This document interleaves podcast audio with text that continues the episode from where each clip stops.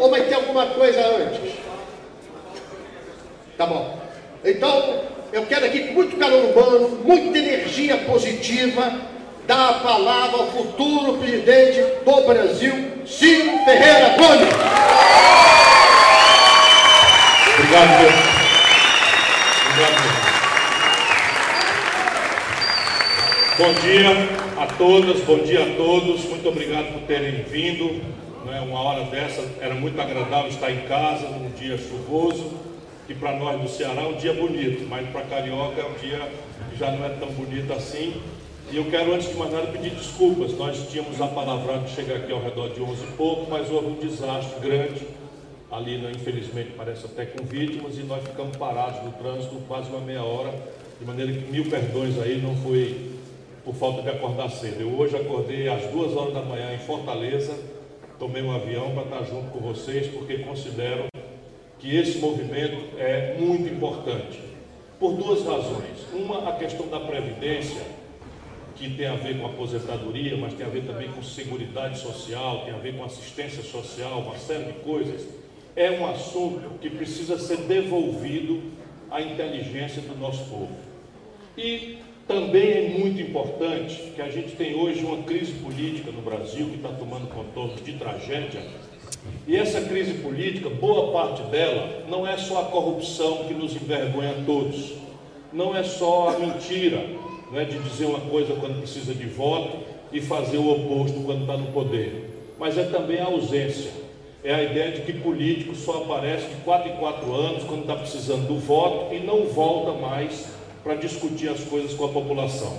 Portanto, o PDT, e isso é minha velha prática, tanto que eu estou aí na luta né, há muitos anos, nunca perdi uma eleição no lugar que me conhece, meus defeitos, alguma qualidade que eu possa ter, nunca respondi por nenhum mal feito, eu posso andar de cabeça erguida, mas basicamente eu resolvi, para compensar a minha angústia com o que eu estou vendo acontecer no Brasil, organizar, junto com o PDT, o meu partido, esses seminários populares sobre a Previdência Social. Por quê? Previdência Social, como eu estava dizendo, no Brasil, ficou uma coisa tão distante, o benefício eventual, que a população hoje não presta muita atenção no assunto.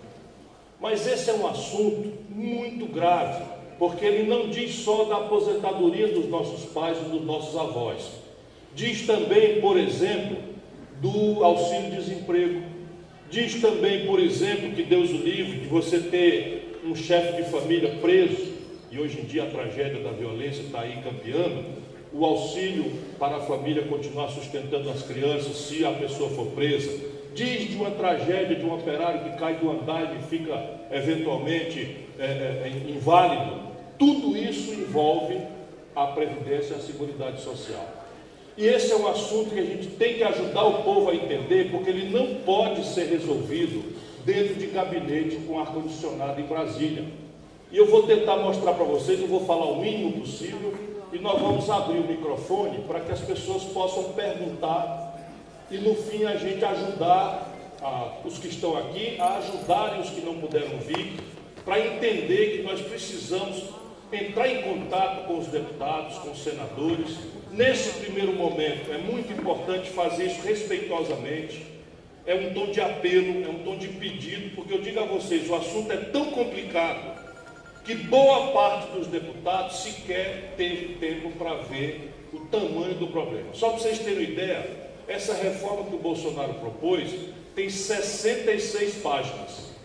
Vocês imaginam, é como se fosse um livro de 66 páginas. Mexe desde a idade do juiz até o benefício de prestação continuada, que é o lado mais frágil, que é o cidadão, uma cidadã idoso com mais de 65 anos, que não tem condição de contribuir, que não tinha mais emprego, que está doente e que depende exclusivamente desse benefício para comprar o remédio e comer. Só para vocês terem uma ideia, para começar aqui a minha zanga, eles estão reduzindo isso de um salário mínimo para 400 reais. Ou seja, a crueldade de obrigar um cidadão ou cidadã já idoso, já inválido, já com dificuldade de saúde, a ter que escolher de comer ou comprar os remédios. Nós não podemos deixar isso acontecer em Brasília impunemente. E todos os deputados, 100% deles, os 513, ontem, anteontem, ano passado, tiveram por aqui pedindo o voto do povo. Portanto, é preciso que eles se lembrem na hora de votar, que eles não estão lá para votar para atender interesse de banqueiro, que eles não estão lá para entender interesse de poderoso, que eles não estão lá para botar dinheiro no bolso, eles estão lá para representar as pessoas. Portanto, agora, esse é o sentido desse movimento, é necessário que cada um de nós se lembre do deputado em quem votou e procure fazer chegar a ele um apelo respeitoso. Meu companheiro, meu amigo, votei em você e tem aí esse assunto da Previdência, nós estamos preocupados, queremos que você nos ajude e vote contra essa perversão e não que a gente não aceite discutir a Previdência. E aqui começa para terminar né, a minha fala. A Previdência Social tem algumas coisas que são, a gente vê na televisão e todo lado rico do Brasil, à custa de muita grana, está falando a favor da Previdência.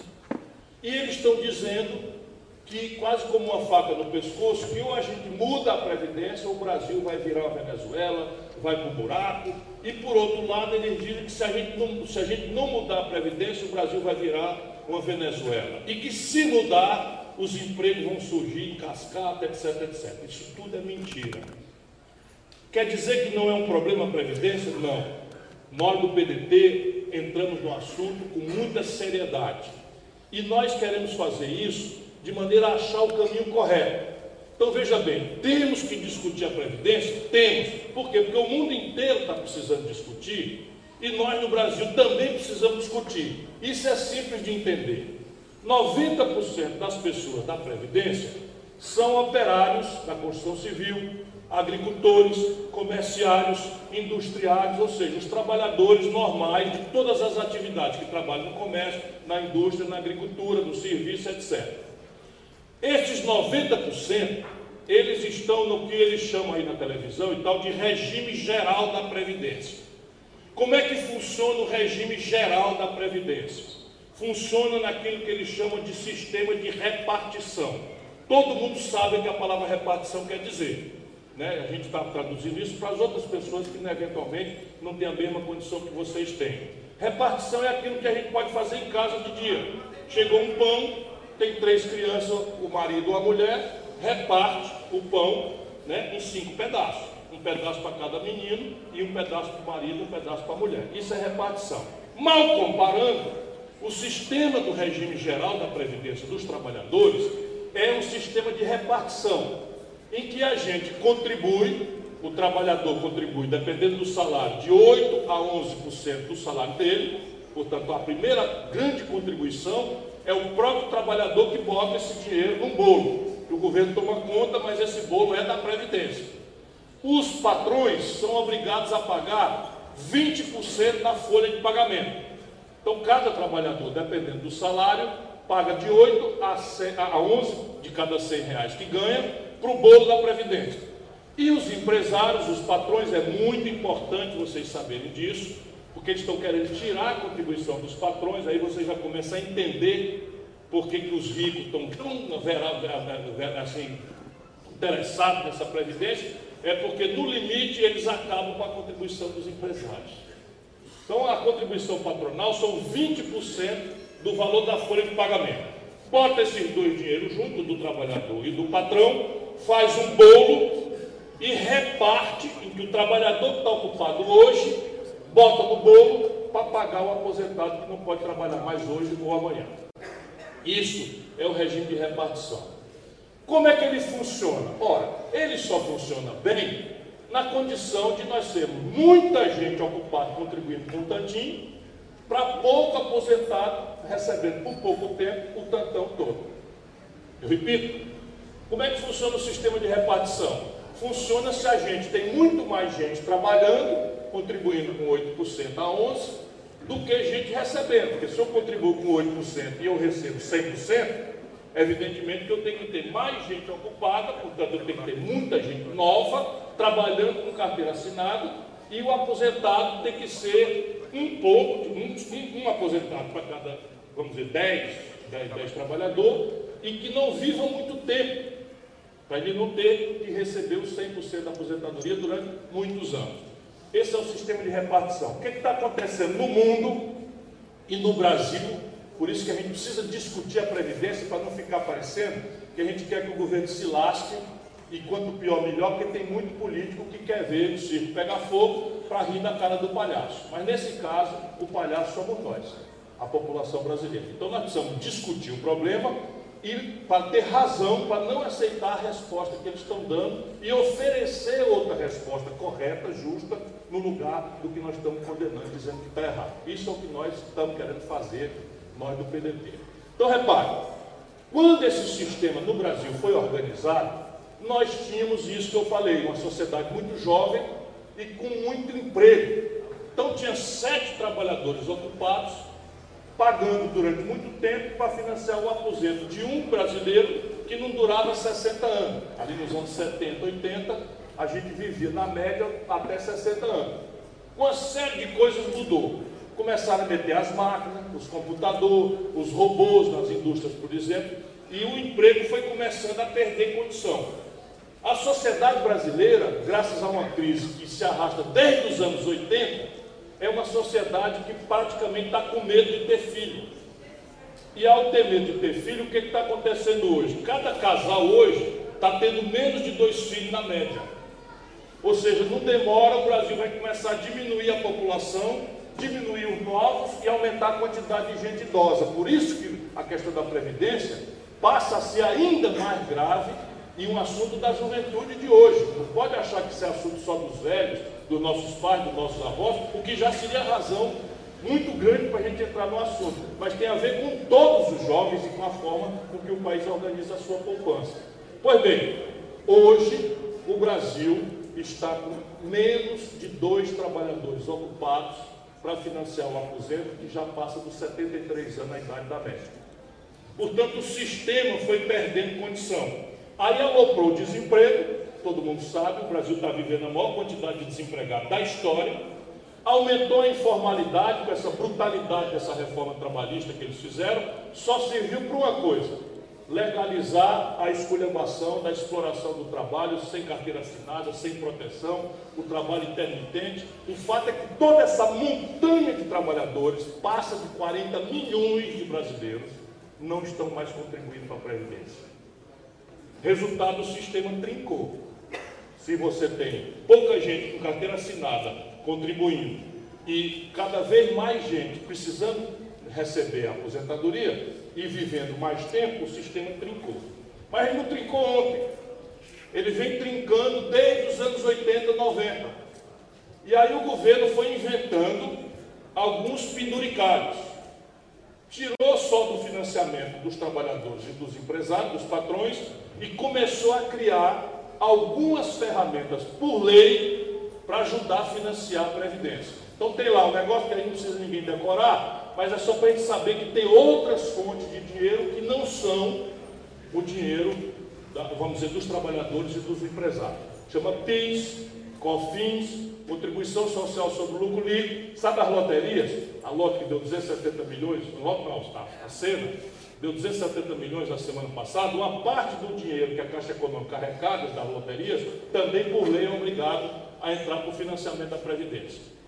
Tudo isso é importante a gente saber, por quê? Porque quando a gente soma o dinheiro que os trabalhadores botam no bolo, o dinheiro que os empresários botam no bolo, o dinheiro que a lei, pelo PIS, pelo COFINS, pela Contribuição Social sobre o Lucro Líquido, da loteria, bota no bolo, quando a gente junta esse dinheiro todo e reparte com os aposentados de hoje, estão faltando 50 bilhões de reais por ano. E aqui começa a mentira. O governo diz que falta 180 bilhões de reais por ano. Tem deles que a Lopa ainda diz que falta 200 bilhões de reais por ano. Como é que o governo tem coragem de mentir desse jeito? A gente vai saber o que é. E eu vou ajudar, isso é que nós queremos fazer, embora pareça um assunto técnico, é um assunto da gente, é o nosso bolo que vai ser repartido. E é um bolo que foi criado para ser repartido com a Seguridade Social, com os aposentados. O que é que faz o governo?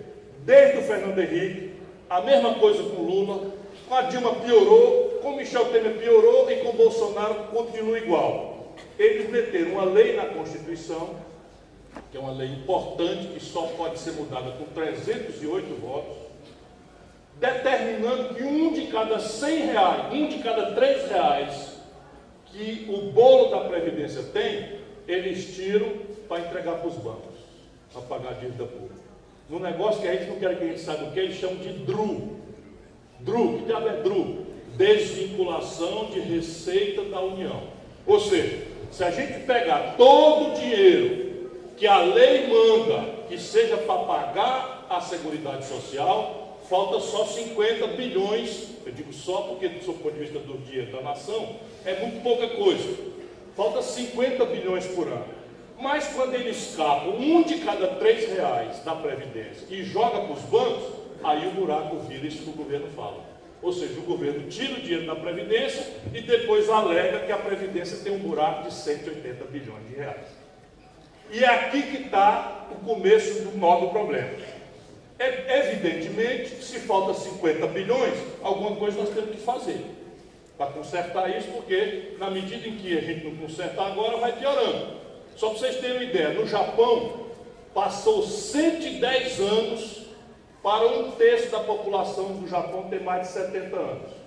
No Brasil, a crise é tão pesada em cima do povo que nós levamos só 40 anos para ter um terço da população com mais de 70 anos. Portanto, o problema brasileiro está muito grave por conta da grande crise econômica que entra governo e sai governo e a gente não consegue resolver, embora tenha solução para isso, foi o que nós tentamos mostrar durante a campanha. Em cima desse buraco, que o governo diz que é 180, porque tira com uma mão e quer reclamar com a outra, e que a gente reconhece que tem uns 50 bilhões de buraco, você tem uma discussão. E é igual na casa da gente. Como é que a gente resolve o problema se a conta está faltando dinheiro? É simples. Quem pode aumenta o ganho e quem não pode aperta mais o gasto. Não é assim que a gente resolve todo dia em casa? É melhor, se puder melhorar o ganho, fazer uma hora extra, fazer alguma coisa, melhora o ganho. E de qualquer forma aperta o gasto. É assim que se resolve na Previdência, que é basicamente o bolo que financia todos nós, a sociedade mais pobre especialmente. Como é que eles estão fazendo? Estão aumentando o ganho? Não estão aumentando o ganho. E aqui você começa a distinção entre a nossa crítica à proposta do governo e aquilo que nós imaginamos. Por exemplo, se falta 50 bilhões por ano, eu vou achar aqui logo três lugares aonde eu pego os 50 bilhões com a sobra, sem mexer no pobre. Por exemplo, o mundo inteiro cobra imposto sobre os lucros e dividendos das grandes empresas. Só o Brasil e um minúsculo país do leste da Europa chamado Estônia não cobram esse imposto. Se o Brasil cobrasse, dava para nós arrecadar 70 bilhões de reais por ano. Sabe o buraco de 50? Subiu e ainda sobra 20. Lá vai a primeira solução. Não é essa que eles fizeram para aumentar o ganho, em cima de quem pode mais e que o mundo inteiro faz, não é um negócio que a gente inventar aqui para fazer. Tem mais outra solução. Todo ano, o trabalhador mais pobre, todo dia, não é todo ano, o trabalhador mais pobre, quando passa numa farmácia e compra um remédio para o filho, 27 de cada 100 reais que ele gastou ali é imposto que ele nem sabe que está pagando. Assina a comida, assina a energia elétrica, quando ele faz uma ligação do celular, mesmo pré-pago, 27, 30%, ou seja, 30 reais de cada 100 reais da conta do celular é imposto. O pobre, a classe média passou a ganhar de 2.050 reais, de 2.050 reais por mês, já morre com 15% de imposto de renda. R$ 2.059 por mês já morre ali.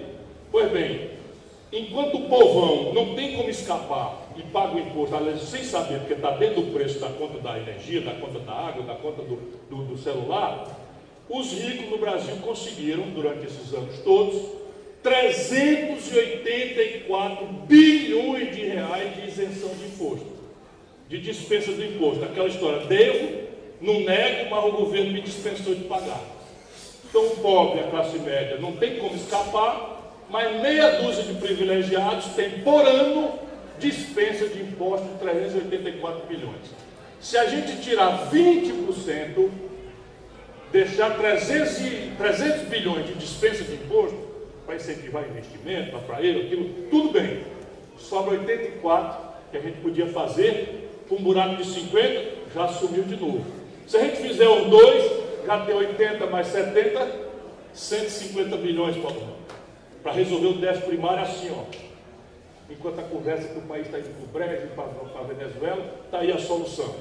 E você tem outras alternativas, eu não vou cansar vocês. O que é que faz o governo? E aqui começa a nossa questão mais concreta para terminar e ouvir as perguntas. O governo resolve, ao invés de melhorar o ganho, o governo resolve cortar a despesa. Tudo bem, é um caminho também. É um caminho. Cortar despesa muitas vezes é um sacrifício necessário. Nós não somos demagogos, não estamos com conversa mole. Governar é um ato de fazer escolhas. Onde é que eles estão cortando? Aí eu vou dar um exemplo para vocês, sem desmerecer ninguém. Sem desmerecer ninguém. Mas são números. Vamos ver se é justo. Você pegar o benefício de um cidadão idoso, doente, tirar de um salário mínimo, que é 900 e poucos reais, para 400. Enquanto isso, a aposentadoria dos militares, dos generais, se aposenta por 55 anos, 99% se aposenta por 55 anos de idade. Cada um aqui vai ter que se aposentar, se depender do governo do Bolsonaro, com 65 anos, mais 40 anos de contribuição. O que quer dizer que praticamente ninguém vai mais se aposentar no Brasil, essa é a grande crueldade. E os generais com 55. A contribuição dos generais eles aumentaram, passaram para 10,5%. Não é os 11 do trabalhador normal, o 8% do trabalhador mais pobre, é 10,5%. Mas na hora que ele, com essa mão, fez isso, com a outra mão ele pegou o salário do general, que era 22 mil reais por mês, e passou para 30. Compreende? Então aumentou a contribuição, mas o valor da contribuição, mais do que ele, foi devolvido no aumento que foi dado agora, junto com a reforma da Previdência. Isso é justo? Não é questão que eu tenho nada contra militar, nós temos o maior respeito por eles. Mas vamos lá, a conta é a seguinte: sabe os 50 bilhões de buraco? Lá se vai aqui um número para vocês. Os militares custam 47 bilhões de reais por ano no Brasil e contribuem com 3. Portanto, o rombo na conta só da aposentadoria dos militares é de 44 bilhões dos 50. Não mexeram nisso. Pelo contrário, continua exatamente do mesmo jeito. E onde é que eles vão buscar? Eles pegaram e de cada 100 reais dessa reforma que está proposta, 75 vão tirar do lombo de quem ganha até R$ 2.154 por mês. Entenderam como é que está a injustiça? Então tem um buraco, eles vão deixar a DRU valendo, levando o dinheiro da Previdência para o sistema financeiro, para os bancos, que é o comércio quebrando, a indústria quebrando, o serviço quebrando, a agricultura em dificuldade, e os bancos no Brasil só o lucro maior do mundo, maior entrando, saindo e tal, por causa do dinheiro público que está indo todo para lá. Então vou repetir o número para vocês. 750 reais de cada mil reais que eles vão economizar com esta reforma cretina, criminosa do povo do Bolsonaro, vem nas costas de diminuir benefícios daqueles que ganham até R$ 2.154 por mês. Ou seja, menos de 20 em cada 100 reais vai ser tirado de quem ganha 2.500 para cima. E aí cai em cima de uma outra coisa. Eu termino que é a aposentadoria especial. Essa é a aposentadoria do servidor público, do servidor da União Federal, exceto dos militares, do servidor dos estados, o Rio de Janeiro, por exemplo, está quebrado, e dos servidores dos municípios. Aqui, o governo federal, ainda com Lula, estabeleceu que o teto da aposentadoria é R$ 5.800 por mês. Acima disso, todo mundo tem que contribuir para um sistema diferente, que não é mais o de repartição, todo mundo contribui com um bolo e reparte. Agora com um sistema chamado de capitalização. O que é o sistema de capitalização? Não precisa esticar a conversa. É uma espécie de caderneta de poupança à força.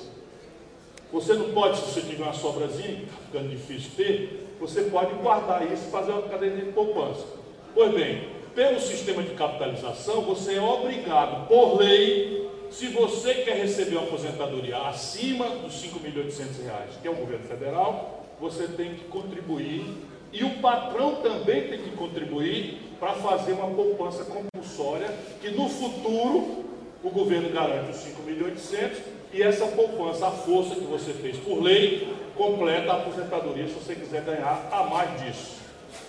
O que, é que eles estão propondo nesse setor? Acabar com a contribuição dos patrões. Meu caro, meu caro deputado, veja bem, se eles estão dizendo que a reforma é para corrigir o buraco, se tirar a contribuição patronal, que é 20% da folha, o buraco é mais de 700 bilhões de reais em 10 anos. É uma incongruência absoluta dessa, dessa proposta que está aí, tanto que eu acho que os deputados já perceberam e vão queimar. Aí você tem o, a injustiça está posta, por isso nós precisamos discutir o assunto, mas você tem a parte de baixo que eles chamam de parametrização. Eita palavra estranha. Mas é assim, como é que eu entro na Previdência? Então, assim, começa com uma mudança profunda, grave, no critério de idade mínima e tempo de contribuição. Hoje, você pode se aposentar por tempo de serviço. Passou 30 anos contribuindo, ou 35, mulher e homem, você, pouco importa se tem 50 anos, 55, se você começou com 17, inteirou 30 anos, com 47, teoricamente, uma mulher poderia se aposentar no sistema de hoje. Não é que seja privilégio, é porque a pessoa começou a trabalhar com 17. Eles acabam com isso. Daqui para frente, só vai poder se aposentar quem encontrar duas condições que eles estão impondo. Primeiro, a idade mínima de 62 anos para as mulheres, que hoje é 60. E segundo, a idade de 65 anos para os homens. O que, que acontece? Não basta ter 62 e 65, você tem também que ter contribuído com 40 anos para ter direito ao aposento integral. Ou seja, se você ganha R$ 1.500 e se aposenta com 65 anos, mas só teve 25 anos de contribuição, você vai perder na hora da aposentadoria mais de um terço do, do, do, do valor do salário que você recebia. Portanto, todo mundo que é jovem, que está trabalhando hoje, precisa se interessar por esse assunto e entrar no debate. Por isso que nós do PDT estamos querendo ajudar porque para nós não adianta só esculhambar em Brasília, jogar pedra, falar mal e volta a dizer, esperar que o circo pegar fogo para rir da cara do palhaço, porque no caso o palhaço somos nós, a maioria esmagadora do povo mais pobre do Brasil. Então esse parâmetro já é injusto. Vocês pensem bem, tem muita gente aqui descendente de nordestino, vocês pensem bem, é justo que uma mulher do sertão do Nordeste, do fundão da Amazônia, que tem sete malárias em média nas costas, tem a mesma idade mínima de uma, de uma senhora que trabalha no ar-condicionado na praia de Fortaleza? Não dá direito, na minha opinião. Eles fizeram tudo por igual. Depois você tem as aposentadorias especiais, por exemplo, os vigilantes, que hoje em dia talvez seja uma das tarefas mais arriscadas, do jeito que a segurança está, do jeito que a confusão está. Os vigilantes, por conta de insalubridade, de risco de vida derivado da profissão, têm direito à aposentadoria especial. Eles acabam praticamente todos, os enfermeiros, os professores. O professor, por exemplo, que tem 25 anos de contribuição, pode se aposentar hoje. Se ele tiver 24 anos e 9 meses e essa reforma passar, ele vai ter que trabalhar mais 15 anos para ter direito à aposentadoria. Não existe nenhum lugar do planeta Terra que eu estudo e compreendo que obrigue um cidadão a dar aula 40 anos porque são atividades que cansa, que desgasta, que, que, que é, é, enfim, que é insalubre do limite o professor. E aí você vai indo, policial, a mesma coisa, mineiro que trabalha em condição debaixo da terra, correndo o risco de cair uma porra daquela, desculpa a palavra aí, que eu fico indignado quando eu lembro, em cima da cabeça, acaba com tudo isso e fica igualzinho o camarada engravatado que trabalha. Para bem dizer, agora o país esquentou o sangue, Chico Dante, o Bolsonaro com 33 anos de idade, se aposentou como doido no Exército. E agora, entre eleição e a posse, se aposentou como deputado.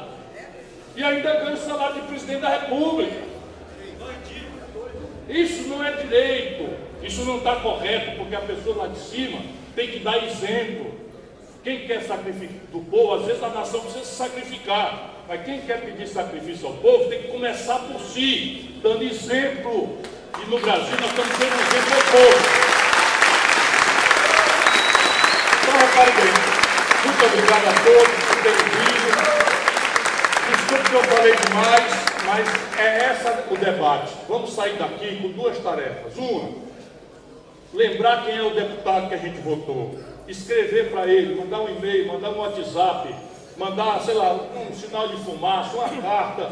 Dizer, meu irmão, não faça um desmantelo desse comigo. Nós temos dois aqui, o Chico D'Angelo e o Paulo Ramos. Esses aqui estão seguros e garantidos, porque são gente que não trai o povo. Por isso que são pessoas queridas, respeitadas e muito Mas eu volto nós do PDT já fechando questão. Mas nós do PDT temos 30 e 500. Então repare bem, nós temos 30 deputados em 500. É preciso que o povo lembre ao deputado. E eu sugiro que nesse momento não seja ainda com revolta. Porque ainda tem muito deputado indeciso. Porque eles estão pagando os grandes artistas aí da televisão para falar bem da Previdência, e cada um deles mais rico do que o outro. Não tem nenhum de bote de dinheiro que tem sobrando, mas querem que o povo se ferre a ponto de ficar com 400 reais apenas de benefício. Portanto, vai ter uma onda na televisão a favor. E o deputado fica ali, seu agrado poderoso, se o povo não prestar atenção, eles vão e fazem. Mas se nós começarmos uma grande corrente, humilde, respeitosa, meu irmão, você passou por aqui ano passado, eu lhe dei meu voto de confiança, quero continuar votando em você, mas não faça um destroço desse comigo, com a minha família, com meu pai, com meu avô. Nós ouvimos falar que agora vocês estão tirando 750 de cada, de cada mil reais da, em cima do povo mais pobre, mexe com os mais ricos, aumente o imposto sobre, sobre, sobre lucros e dividendos, porque tem saída, nós não estamos fazendo de conta que não tem o problema, mas agora nós sabemos onde é que estamos pisando. Essa é a primeira tarefa. A segunda tarefa é cada um de vocês ajudar ao seu vizinho, à sua comadre, ao seu amigo, ao seu companheiro de, de culto, ao, ao, amigo da feira, enfim, ao movimento estudantil, para a gente ir criando essa onda, porque é a única linguagem que eles respeitam. A única linguagem que eles respeitam é um povo consciente dos seus direitos e que mostre para Brasília que, do jeito que vai, quem votar uma perversidade dessa, não volta mais para Brasília porque o povo brasileiro não vai aceitar mais. Mais uma vez, muito obrigado a todos. Eu vou tentar, eu vou tentar responder as perguntas, mas como eu disse a vocês, é tanta coisa, são 66 páginas, que eventualmente eu posso não saber de tudo. Eu já quero antecipadamente me desculpar, mas a pessoa que está me ajudando vai tomar nota do nome e o endereço. Pode ser um WhatsApp, pode ser um, pode ser um e-mail, pode ser um endereço de Google que a gente manda por carta, o que for, mas ninguém vai ficar sem resposta. O que eu puder responder aqui, eu respondo aqui. O que eu não puder, a gente toma nota e responde ainda essa semana. Mais uma vez, obrigado a todos por terem vindo. Obrigado, companheiro Ciro. Vou terminar fazendo uma homenagem a essa mulher extraordinária que eu aprendi a admirar, a respeitar, a querer bem e que eu espero muito que ela nos lidere na luta para salvar o Rio de Janeiro. Um abraço, Marta Rosa. Essa Marta Rosa. Vamos então agora, só para a gente organizar, está aqui o Ração. Filminho. É, nós antes vamos, antes da, da fala de vocês, vai ter um pequeno filme explicativo sobre a questão da Previdência e depois eu só peço a gente a gente ser bem objetivo nas perguntas e não ser repetitivo, senão a gente não dá oportunidade para todo mundo falar. Só para estar cedo, aqui não tem ninguém que vem de ônibus, aqui não tem comida nem água. Então quem está vindo aqui é que acredita no Brasil, tem esperança no povo brasileiro, inteligência do povo brasileiro, você sempre faz isso, fala isso, e esperança que esse povo acorde para te fazer presidente da República.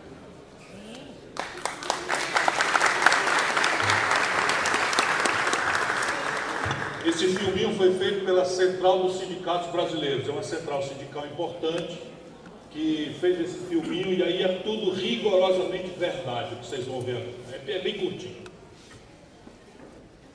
Som na caixa.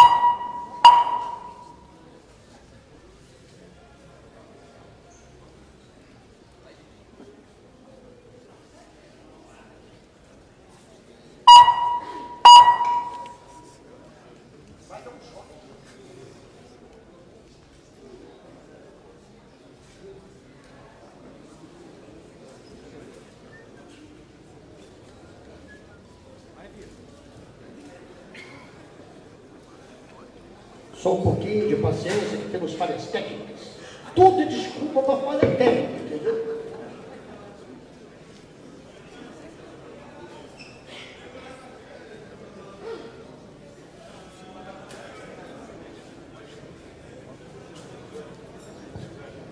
O Paulo Ramos está falando uma verdade. Essa reforma é tão perversa, tão antipovo, que pela primeira vez nos últimos 50 anos, todas as centrais sindicais de todas as matrizes, todas as correntes se uniram para protestar. Isso é importante, que é o começo do fim dessa gente. Ok.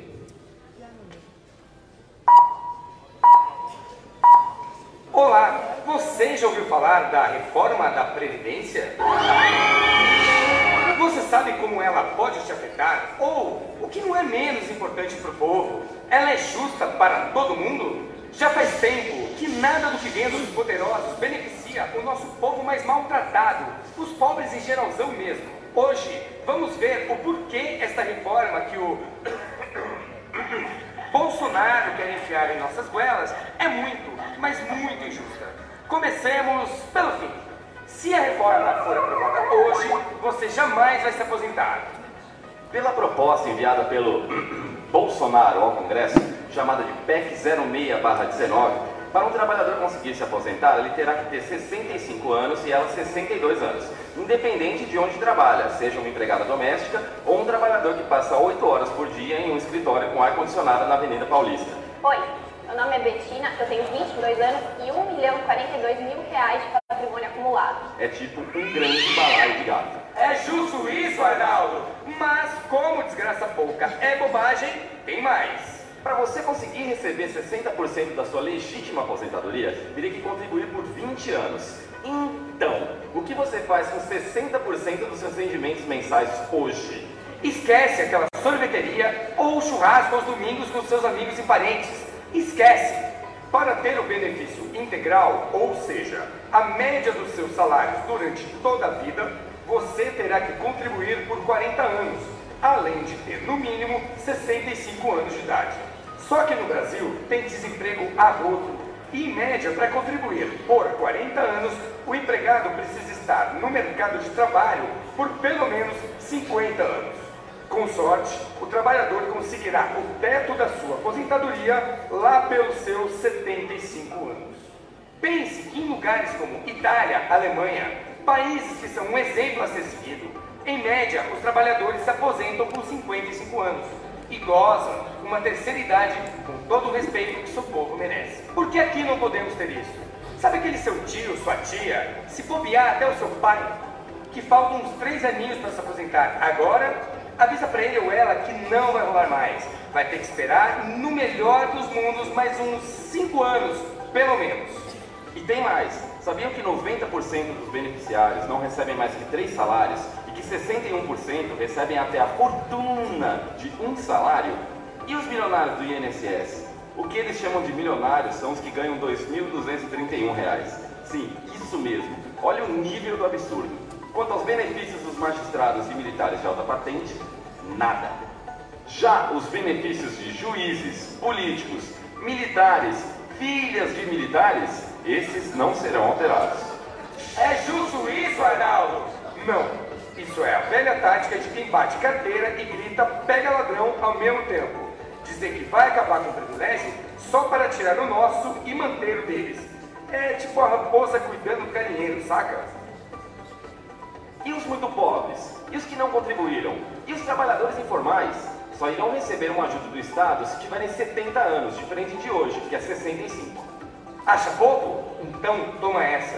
Se você se acidentar no trabalho, como ocorre com milhões de pessoas todos os anos, Bolsonaro quer que você receba apenas 60% do que teria direito. Afinal, quem mandou não tomar cuidado com aquele torno? Você pode ficar paraplégico e ainda assim ficar sem dinheiro.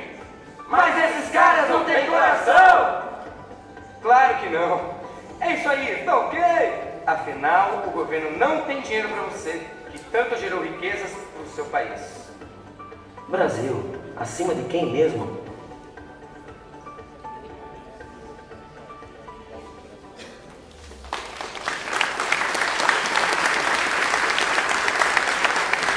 Muito bom, Beto.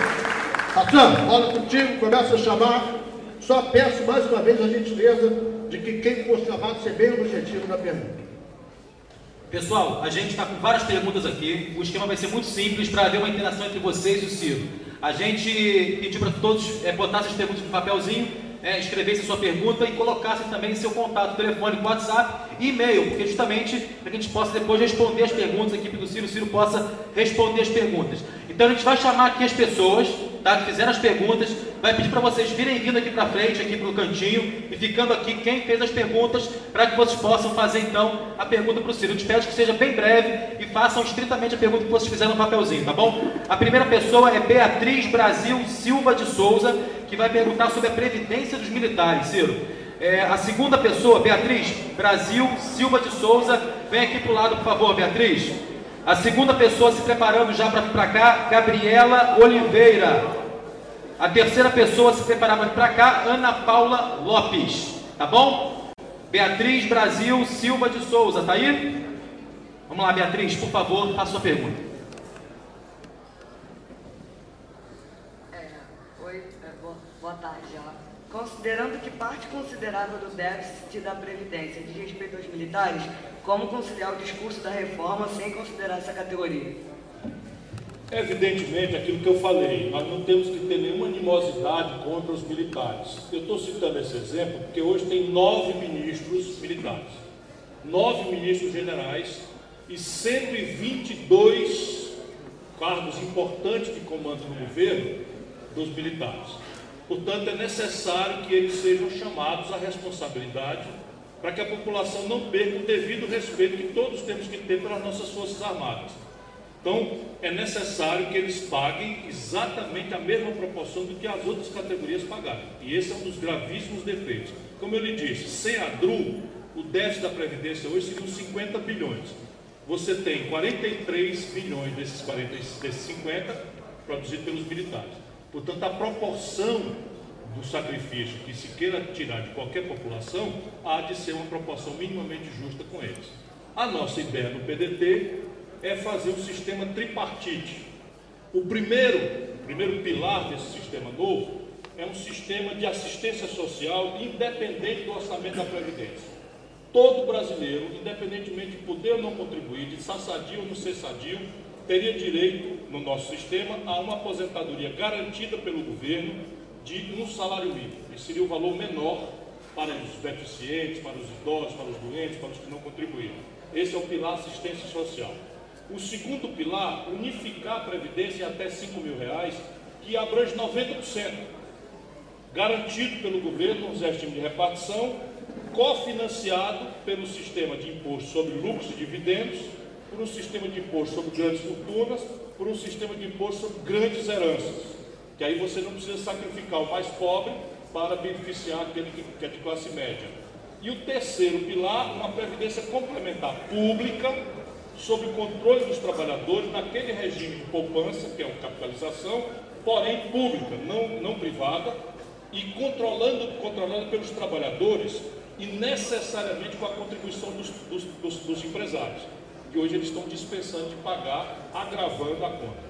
Portanto, isso aí deveria ser uma previdência igual para todo mundo, independentemente se é civil, se é militar, se é classe média, se é funcionário público ou não, com uma transição garantida para um futuro que todo mundo seja por igual bem tratado, inclusive os militares.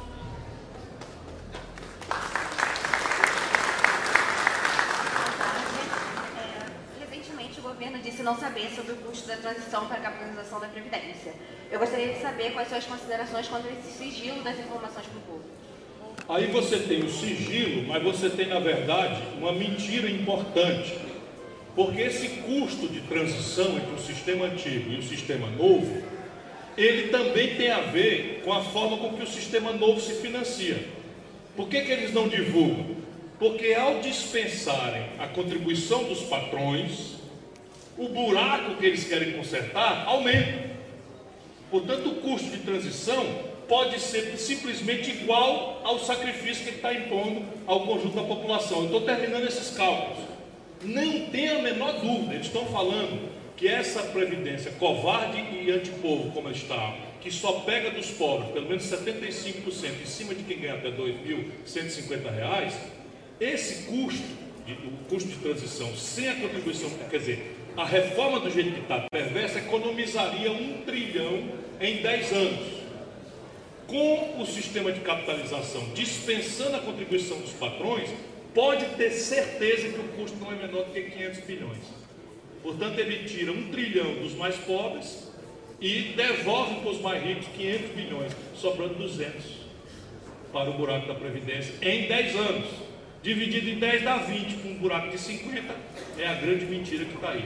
Porque calcular isso até nós que não somos governo temos condição de fazer, sem precisão, mas logo mais eu vou trazer a pouco o passar no nariz deles a mentira que eles estão fazendo com o povo brasileiro.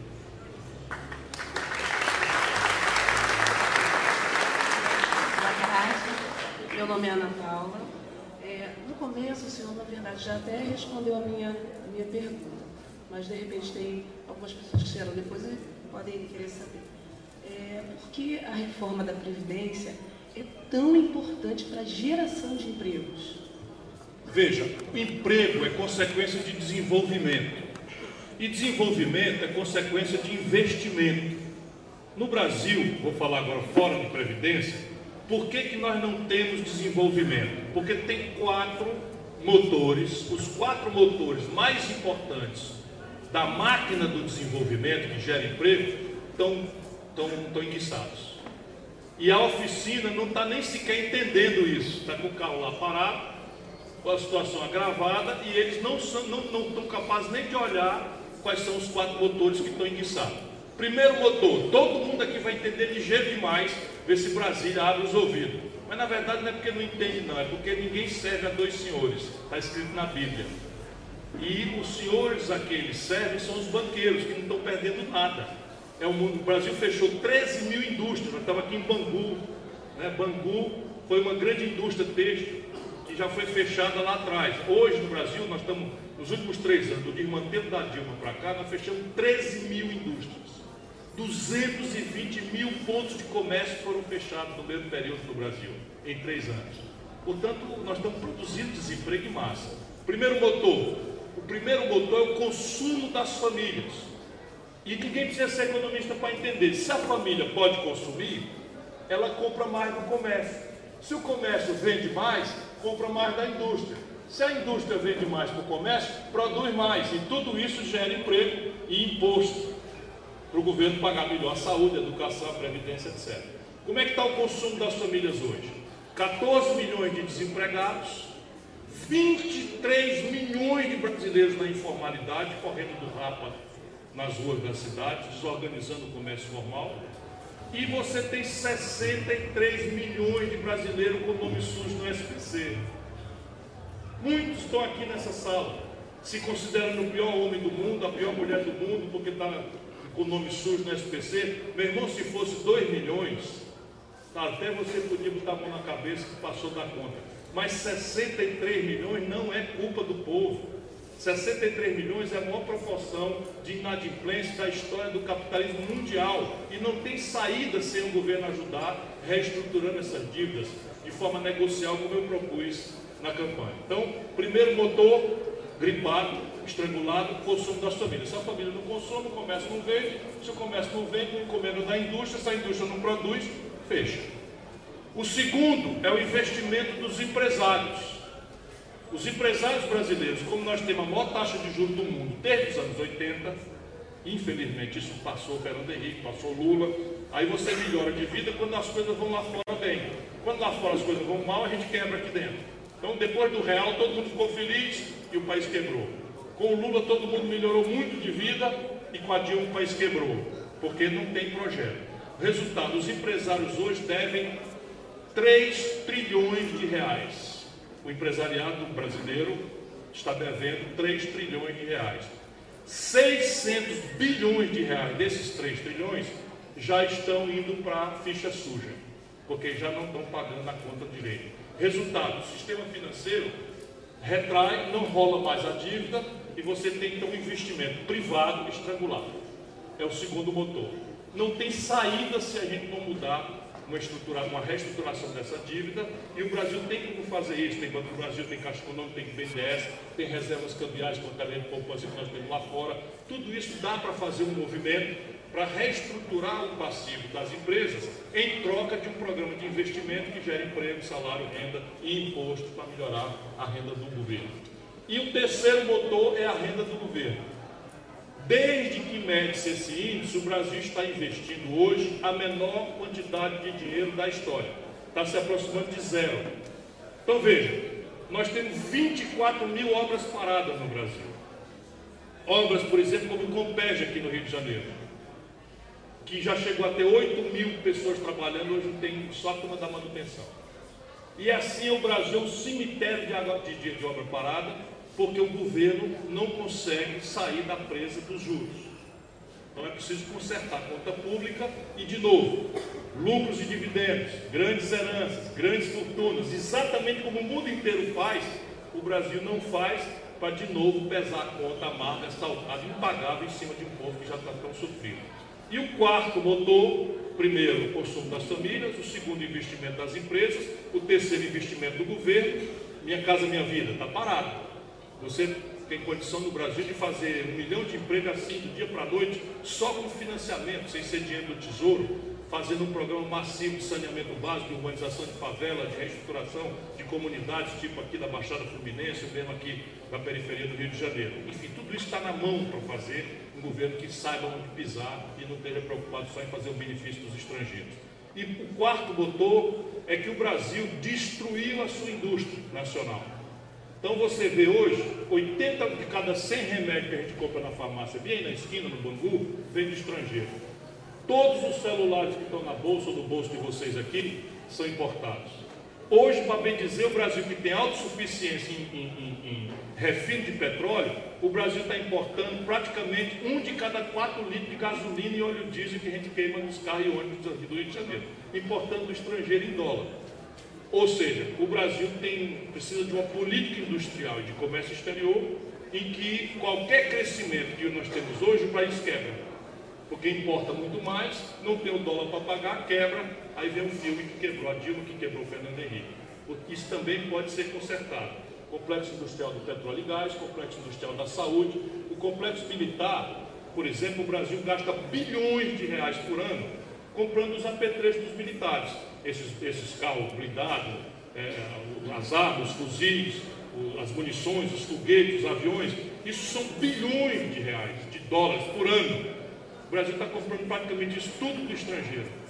Quando podia comprar aqui, que é o próprio exército que paga, gerando emprego aqui mesmo e tal, se tivesse uma política industrial de comércio exterior. Esses quatro motores precisam ser consertados, aí o emprego volta. Vamos chamar pessoas. Eu queria aproveitar e agradecer aos organizadores, queria mencionar todos pessoalmente, mas eu quero fazer com o meu tesouro que eu estou preparando para o futuro, que é o nosso Léo nosso companheiro. Obrigado aí pela organização impecável e mais uma vez desculpe pelo atraso. Estamos aqui é, André Luiz dos Reis, que fez uma pergunta sobre capitalização. André. André. É, Daniel Carvalho perguntou também sobre previdência. Daniel Carvalho. E o Binho Guimarães também.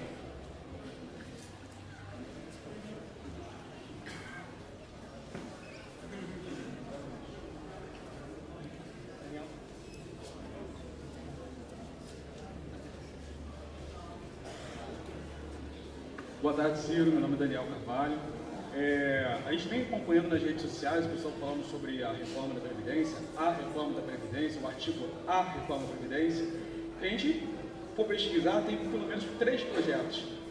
E agora, recentemente, o Congresso está começando a especular a ideia de fazer texto substitutivo, tentar ver uma outra proposta. Como é que o PDT se posiciona em relação a isso? Ele está fazendo, Daniel, uma, uma coisa muito importante. Quando a gente diz a reforma, e aí tem que aprovar a reforma, parece que só tem uma resposta para aquele problema. E aí o povo, que é muito sensível, muito humilde, mesmo com sacrifício, o povo tende a querer, né? Não, vamos ajudar. Acabou, de se eleger, mal tem, não inteirou cinco meses ainda. Tem aquela boa vontade que é boa que a gente tenha. Mas o que o Daniel chamou a atenção, e eu já estou tentando mostrar para vocês, é que não existe a reforma. Essa é a reforma do Guedes, essa é a reforma do Bolsonaro que tem esses defeitos, o mais grave de todos é que toma muito mais de quem pode pagar menos e muito menos de quem pode pagar mais. É o Robin Hood às avessas. Né? Cobrar mais de quem pode pagar menos e menos de quem pode pagar mais. Mas você tem 10 ou 12 ou 15 ou 20 ou 100 formas de fazer o conserto da Previdência, dependendo do manejo. E aquele caminho, pesar na despesa, mas pesar também na receita. Que a lei do menor esforço é você achar o equilíbrio. Na despesa, qual é que você vai pesar? No mais pobre? No benefício do camarada que vai escolher comer ou comprar remédio, no benefício de prestação do BPC, do professor que já está esfolado de dado, um policial, do, do mineiro, de um, de um vigilante, das pessoas que têm risco, insalubridade, risco de vida. Isso é o que eles fizeram. Por quê? Porque ninguém serve a dois senhores. Essa é a lição da Bíblia. Ou você bem serve a um e mal serve ao outro, ou bem serve ao outro e mal serve a um. Então nós do PDT temos a seguinte atitude, porque nós estamos nos distanciando, sem brigar, mas nós estamos nos distanciando da atitude do PT. Quando o PT estava no governo, a Dilma quis fazer uma DRU de 30%, agora o PT é contra. Quando o Lula foi para o governo, o Lula meteu aí a contribuição previdenciária e criou o regime de capitalização para o servidor público federal. E o PT agora é contra. Percebe? Então nós não queremos fazer isso porque parece que isso está desmoralizando a política. Quem quiser olhar na internet, o Bolsonaro, menos de um ano atrás, esculhambava a reforma da Previdência, essa daí mesmo que ele propôs. Mas esculhambava, ele não media as palavras. Ele dizia assim, eu vi um vídeo, ele dizia assim, Michel Temer, seja homem, tenha vergonha na cara. Você não vai passar essa reforma, você cobrar 65 anos de um nordestino. Ele dizia isso na cara do freguês, na lata do freguês, aí com a mão cara de pau, sem passar nem óleo de peroba. Menos de seis meses depois, propõe nem diz, olha, eu me arrependi, eu falei uma coisa que impensada e tal. Qualquer país do mundo isso era causa bastante para ele perder o mandato. O camarada, na hora que perde um voto, fala uma coisa dessa, é justo que eu entenda que muitos milhões de votos dos que eles votaram nele foram porque ele disse com todos os S e R's que era contra essa perversidade. Aí não, faz, vai lá e faz o oposto do que prometeu. Nós do PDT temos nojo disso. Pode ser direita ou esquerda. Então o que é que nós fizemos? Nós estamos no caminho mais difícil. Hoje eu também gostaria, como você, de estar em casa estou agarrado, tentando ajudar o povo a entender. Então o que é que nós fizemos? Nós apresentamos uma proposta inteirinha, que tudo que eu escolhambei na do Bolsonaro, a nossa proposta corrige. Percebe? E nós temos como defender. Transformamos essa proposta numa emenda que está tramitando lá. A proposta eu não falei, eu vou aproveitar a tua pergunta, Daniel. Lá está o seguinte: já passou a primeira etapa, que é a Comissão de Constituição e Justiça. Isso não é grande prejuízo, porque a Constituição e Justiça não fala sobre se a, se a reforma é boa ou ruim. Ela apenas diz que é correto que se discuta ou não. Então passou e basta a maioria simples, de um voto. Agora, na, ela está na comissão especial. Dos 513 deputados, os partidos escolheram 49, só 49, que vão olhar agora com mais profundidade a condição do que, que é bom, do que, que é ruim na própria reforma da Previdência.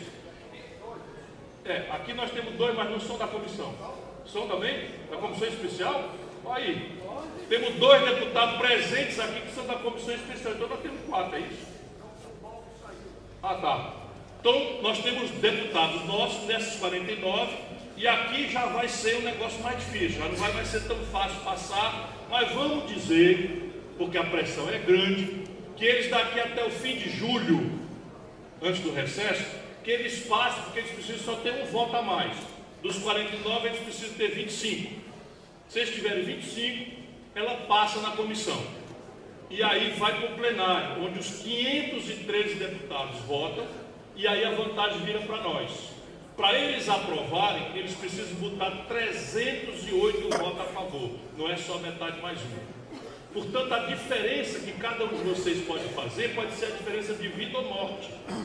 Aquele conversa, aquele contato, aquele e-mail, aquele telefonema, aquele zap zap para o deputado, eu volto a dizer, não fale do escolhamos ainda não. Né? Vamos dar uma chance para o deputado, ele, né? a gente tem que respeitar, ele está ali impressionado e tal, vamos lembrar ele a qual senhor ele deve servir. Né? Então, meu irmão, olha, eu soube que está aí a votação da Previdência, tive lá no seminário, discutiram umas coisas, eu quero saber se é verdade isso, se é mentira e tal, mas sendo verdade, não faça um destroço desse comigo, né? não vote um negócio desse daí, melhore isso, resolva o problema, etc, etc. Aí acompanha o voto.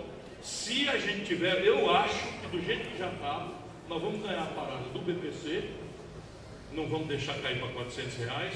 Do jeito que já estamos mexendo, nós já vamos ganhar dos professores, eu acho. É preciso tomar cuidado. E talvez vamos ganhar também a dos rurais. Mas isso é pouco.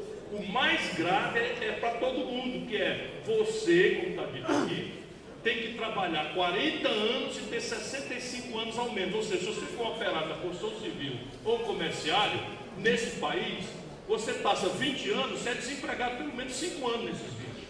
No Brasil é assim. Então, se você passa 20 anos contribuindo e 5 não contribuindo, você vai ter que trabalhar mais 25 anos para completar os 15. Compreende? De maneira que com 65 você não vai se aposentar, vai lá para 75. E aí você não vai passar nem seis meses aposentado, que a expectativa de vida é 73. Então é uma perversidade que eu acho que ele, nem eles sabem. Me parece às vezes que eles botaram o bode na sala, sabe, botaram uma coisa ruim demais para recuar e dar ali como se tivesse sido uma vitória. Nós precisamos lutar.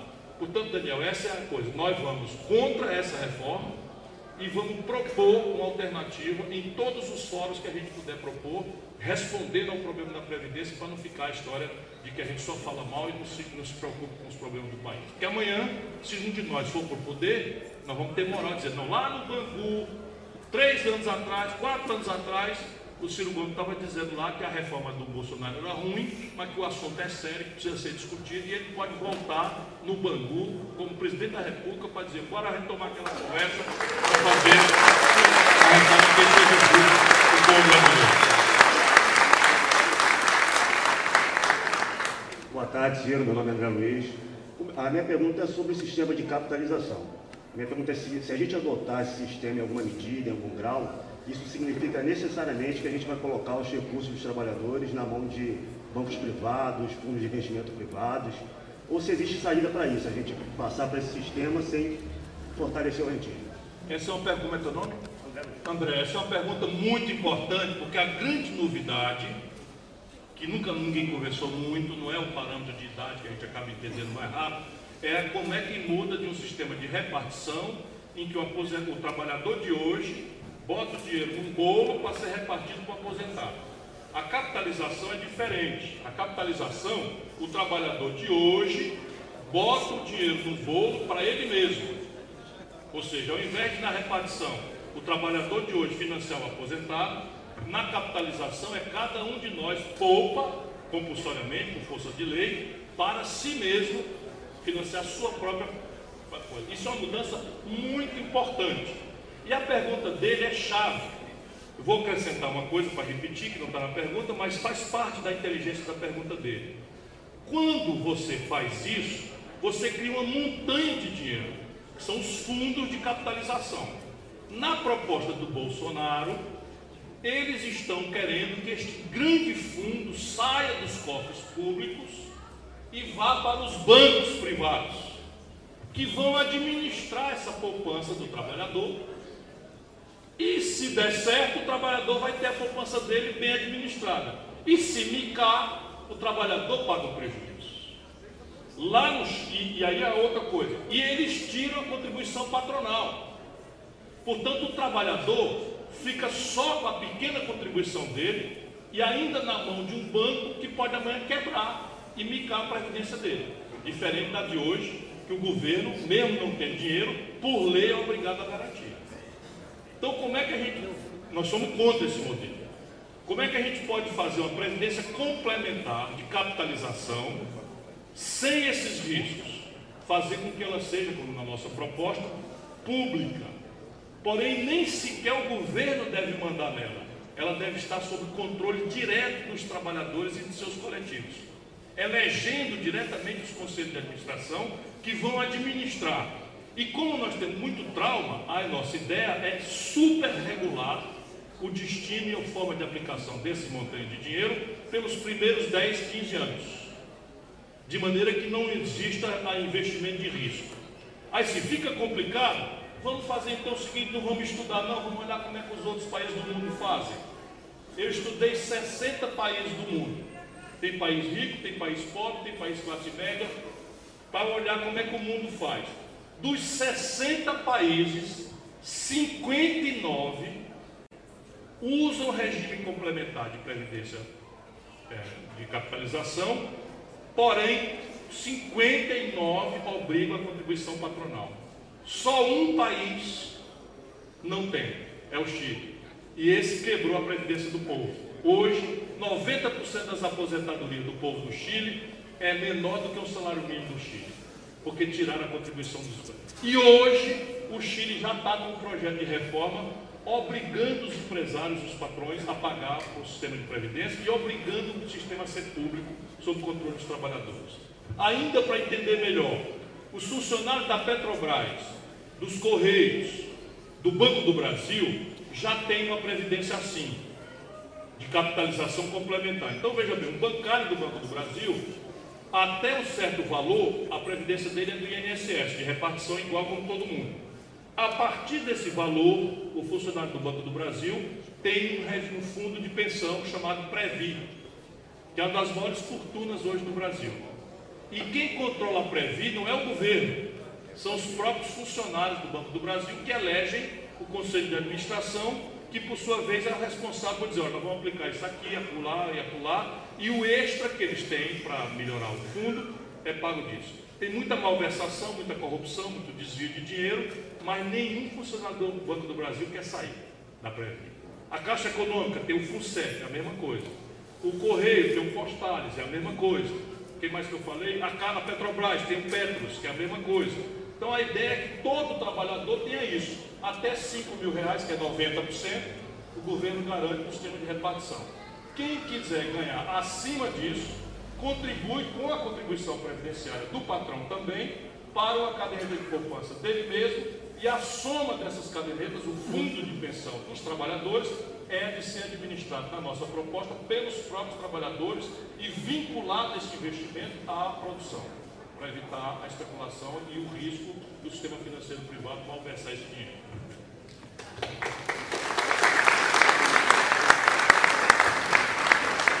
Ciro, boa tarde. Sou Binho Guimarães. Eu, minha pergunta é como tornar a reforma da Previdência mais justa e se de fato ela pode ser justa, considerando os absurdos números de, de desemprego, de informalidade, especialmente para a nossa juventude, né, que hoje tem sérias dificuldades para ingressar no mercado de trabalho e pode morrer sem se aposentar.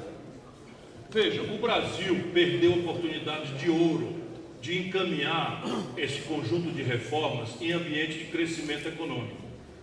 E isso é um, é um leite derramado, a gente não pode mais se queixar. E agora, esse governo está querendo fazer uma espécie de cavalo de pau na pior hora da história, porque, volto a dizer, os números são terríveis. Nós temos 14 milhões de brasileiros desempregados e entre 28, eu falei, e 32 milhões de brasileiros na informalidade. Se você somar 32 com 14, dá 46 milhões de brasileiros da população sadia para o trabalho que estão fora da Previdência. Vão precisar, todos vão precisar, nem que seja do, da tragédia do benefício de prestação continuada, ou que Deus o livre do auxílio presídio, ou, ou do, do, da invalidez, que eu não quero que Deus proteja toda a nossa para ninguém sofrer, mas esse é um assunto terrível. Então, se você tem 46 milhões de pessoas que mais cedo ou mais tarde vão pesar na Seguridade Social e não estão podendo contribuir, é a pior hora para você fazer a reforma. Não é? E ainda assim você não devia fazer em nenhuma hipótese essa, esse jogo de pesar 70%, 75% do ajuste do sacrifício, pesar sobre as pessoas que ganham até R$ 2.154, que é o lado mais pobre. Portanto, fazer uma reforma nessa hora já não é a melhor hora fazê-la desconsiderando né, a informalidade e o desemprego é burrice e agrava o sacrifício. E fazê-la desconsiderando a reforma tributária, de onde você pode tirar, mexendo com menos 1%. Veja bem, eu vou dar aqui o nome: Banco Itaú. Eu pago o cara por essas coisas. O Banco Itaú, mas é para vocês conferirem. O Banco Itaú distribuiu 9 bilhões de reais de lucro para quatro famílias. 9 bilhões de reais o Banco Itaú distribuiu de lucros e dividendos para quatro famílias controladoras do Banco Itaú. Sabe quanto eles pagaram de imposto para embolsar esses 9 bilhões? Nem um puto, nenhum centavo. Isso não existe em nenhum país do mundo. Nenhum país do mundo, tirando a Estônia, que é um país pequenininho e tal, nenhum país do mundo existe. Lá nos Estados Unidos, que é um país do capitalismo, o imposto sobre grandes heranças, grandes heranças, esqueça quem tem patrimônio até 2 milhões, 3 milhões de reais, não tem relevância nenhuma, não tem que contribuir nada. A classe média brasileira já vive dobrado, pagando dobrado, porque não acredita em, plano de, não acredita na saúde pública, paga plano de saúde, não acredita em. A proposta, a crise é tão grande que 1 milhão e 600 mil brasileiros abandonaram o plano de saúde agora no primeiro, no primeiro cinco meses do Bolsonaro e, e foram para o SUS por não darem conta de pagar os planos de saúde. Tamanha é a extensão da crise brasileira. Pois bem, as heranças nos Estados Unidos, as grandes heranças, pagam 40% de imposto. Sabe quanto é no Brasil? 4%. Então repare, é uma questão de saber de novo a que senhor você quer servir. Ou você pode cobrar de 1% mais rico, barão, que tem de tudo do bom até de melhor para gastar e estragar, ou você cobra do miserável. O que, é que eles estão fazendo? Aproveitando a desorganização do povo, a descrença, a, o nojo que o povo tem na política, então em cima, em cima do mais pobre. Essa é a nossa ideia. A nossa ideia é o oposto. É fazer esse tributo sobre heranças, é fazer o tributo sobre lucros e dividendos e diminuir profundamente a necessidade de sacrifício na Previdência. E quando for, distribuir para os maiores. Obrigado. Só para submeter a plateia, a nossa ideia, a nossa proposta é que a gente tenha um tempo para reunião para as 14 horas. Porque senão começa o pessoal também, a gente é filho de Deus, a barriga começa a fazer barulho, todo mundo quer comer. Pode ser? A plateia concorda com as 14 horas tempo? É. Então, considerado aprovado, continua. Pessoal, vamos lá. Rodrigo Palma, por favor, sua pergunta está aqui, vem para cá, Rodrigo Palma. Fabiana Rosfan, por favor, Fabiana, vem para cá também. E a gente tem o Lucas Alvarez. Lucas Alvarez, então vamos lá, Rodrigo Palma, Fabiana Rosfan, e Lucas Alvarez. Pessoal, tem muita gente perguntando para a gente que quer fazer pergunta. É, a gente tem um tempo de 14 horas. A gente vai pedir para vocês o seguinte: quem quiser fazer pergunta, não tem problema. A gente vai dar trabalho aí para o Vicente, para o Ciro. Vamos mandar as perguntas todas para a equipe deles. A gente vai sistematizar tudo, digitalizar, para dar um pouco menos trabalho para o Vicente aí. Mas peguem os cartõezinhos de pergunta. Quem ainda quer fazer pergunta, pegue os cartõezinhos de pergunta. Lá atrás, aquele rapaz com a blusa do Bangu, com o maragato vermelho. Levanta o braço aí, Vinícius.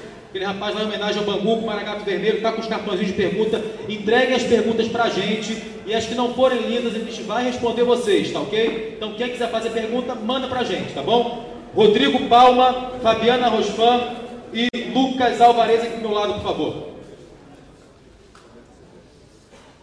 Boa tarde, Ciro. Boa tarde a todos. É, minha pergunta acabou sendo feita anteriormente, mas vou tentar reformular, dar um novo endereço. É, na sua perspectiva, caso esse modelo de capitalização seja aprovado, é, qual é a chance dele cair na mão do setor bancário privado, né, desses oligopólios do setor financeiro, e qual o impacto disso na população mais pobre do Brasil? E se, na verdade, ao invés de é, colocar como primeiro ponto de partida a reforma da Previdência, não deveríamos fazer uma reforma tributária? Bom, como toda pergunta inteligente já tem a resposta. Claro que nós. Serão, serão, só um minutinho, Ciro, só um minutinho. Só para pedir para as pessoas, nós estamos transmitindo ao vivo por todos os que estão aderindo à nossa rede. Então, pessoal, quando passar aqui na frente, não passe em frente à câmera. Porque a gente já tem uma produção não muito profissional, né? Então a gente tem que ajudar. Desculpe, mas é só para não atrapalhar quem está de cá, quem ligam, reclamam que estão na frente. Obrigado. Então veja, só no nosso país, nesse momento trágico que nós estamos vivendo na política é que você encaminha uma reforma da Previdência separada da reforma tributária. Porque isso não é possível. Como eu disse a vocês, a Previdência não quebrou ontem. Ela vem trincando ao longo dos últimos 25, 30 anos e os políticos fomos fazendo puxadinho. Então ela foi trincando, a gente aumentou a contribuição do trabalhador, foi trincando, a gente aumentou a contribuição do empresário, foi trincando, a gente criou o PIS, foi trincando, a gente criou a COFINS, foi trincando, a gente contribuiu, criou, criou a CSL, que é a Contribuição Social sobre o Lucro Líquido, foi trincando, a gente criou a receita de loteria, para bem dizer, uma bacia de, de puxadinho para financiar a Previdência. Só que fica claro que uma parte dessa bacia não é contribuição previdenciária, é contribuição tributária. Portanto, é óbvio que a gente tem que caminhar as duas coisas juntas. Por isso que eu falo que uma das formas de resolver o problema da déficit da Previdência é segregar, ou seja, tirar das despesas da Previdência todos os benefícios que ela paga de gente que não pôde contribuir. Por exemplo, a Constituição de 88 botou 10 milhões de trabalhadores rurais que não tinham condição de pagar para dentro da Previdência para receber. Nada mais justo. Trabalhador rural brasileiro até 88 vivia em condição análoga à condição de escravo. Portanto, ele entrar para receber está justíssimo na nossa opinião. Só que não podia ter sido dentro do orçamento da Previdência, porque a Previdência funciona, como eu disse, quem está trabalhando financia quem está aposentado. Se eu não trabalhei, não contribuí, ou não pude contribuir, não tive o direito de contribuir, e eu entrar para receber, eu quebro o orçamento da Previdência. É eu boto a culpa na Previdência, quando na verdade a culpa é da política que não fez a coisa direito, que era criar um programa de renda mínima de cidadania, equivalente a um salário mínimo, que é o valor que eles recebem, por conta do Tesouro Nacional, como no fim é. Porque quando o buraco da Previdência aponta, o Tesouro é que bota o dinheiro. Então, para que mascarar essa confusão e dizer que é culpa da Previdência? Tira do, da Previdência e bota direto no Tesouro o que for dissipado pelo Tesouro justamente. A Previdência fica para ser financiada pela Previdência. Aí, se eu tiro a contribuição patronal e eu não mudo a sistema, a sistemática tributária, na verdade eu estou dando um tiro no pé que eu vou desfinanciar a Previdência a médio prazo. A médio prazo não, a curtíssimo prazo. Só para vocês verem, o Bolsonaro é tão despreparado, mas ele, ele, ele ouviu o galo cantar e não tem a menor ideia de aonde, que é o problema de muita gente no poder que nunca teve experiência. A gente às vezes está de boa vontade, de renovar e tal, mas a presidência da República não é lugar do cabo fazer estágio. Numa hora dessa, pode acreditar, se o cabo for muito experiente e o serviço ainda é pesado, imagina um camarada que nunca administrou. Então, só para você, se ele souber o que eu estou dizendo aqui, ele vai pirar. Porque o negócio é tão complicado que se essa reforma dele passasse, o benefício para os cofres do, governo é alguns milhões no primeiro ano, uma dezena de milhões no segundo ano, de maneira que passa o governo dele e não vai ver esse dinheiro. Só para vocês verem como o bicho é, é, é despreparado. Né? Então vai fazer um negócio que seria teoricamente para o futuro, sendo que para o futuro vai sair a contribuição patronal aí volta o buraco maior do que estava antes. Tamanha a estupidez e os custos da transição que algum colega seu já perguntou.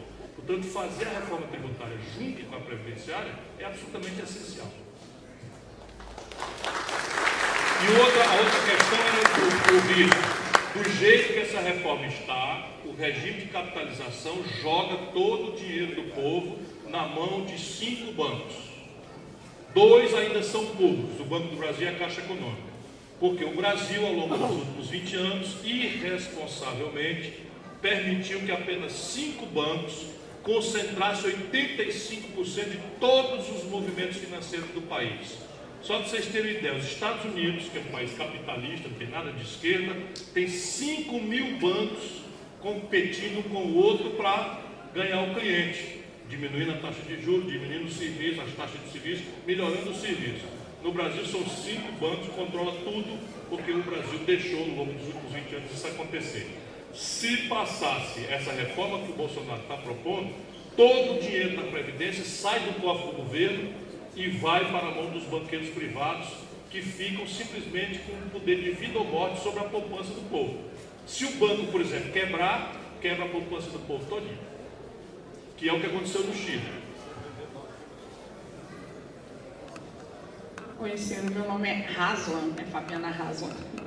É, eu sou da, cultura progressista, nosso chefe é o Wilster.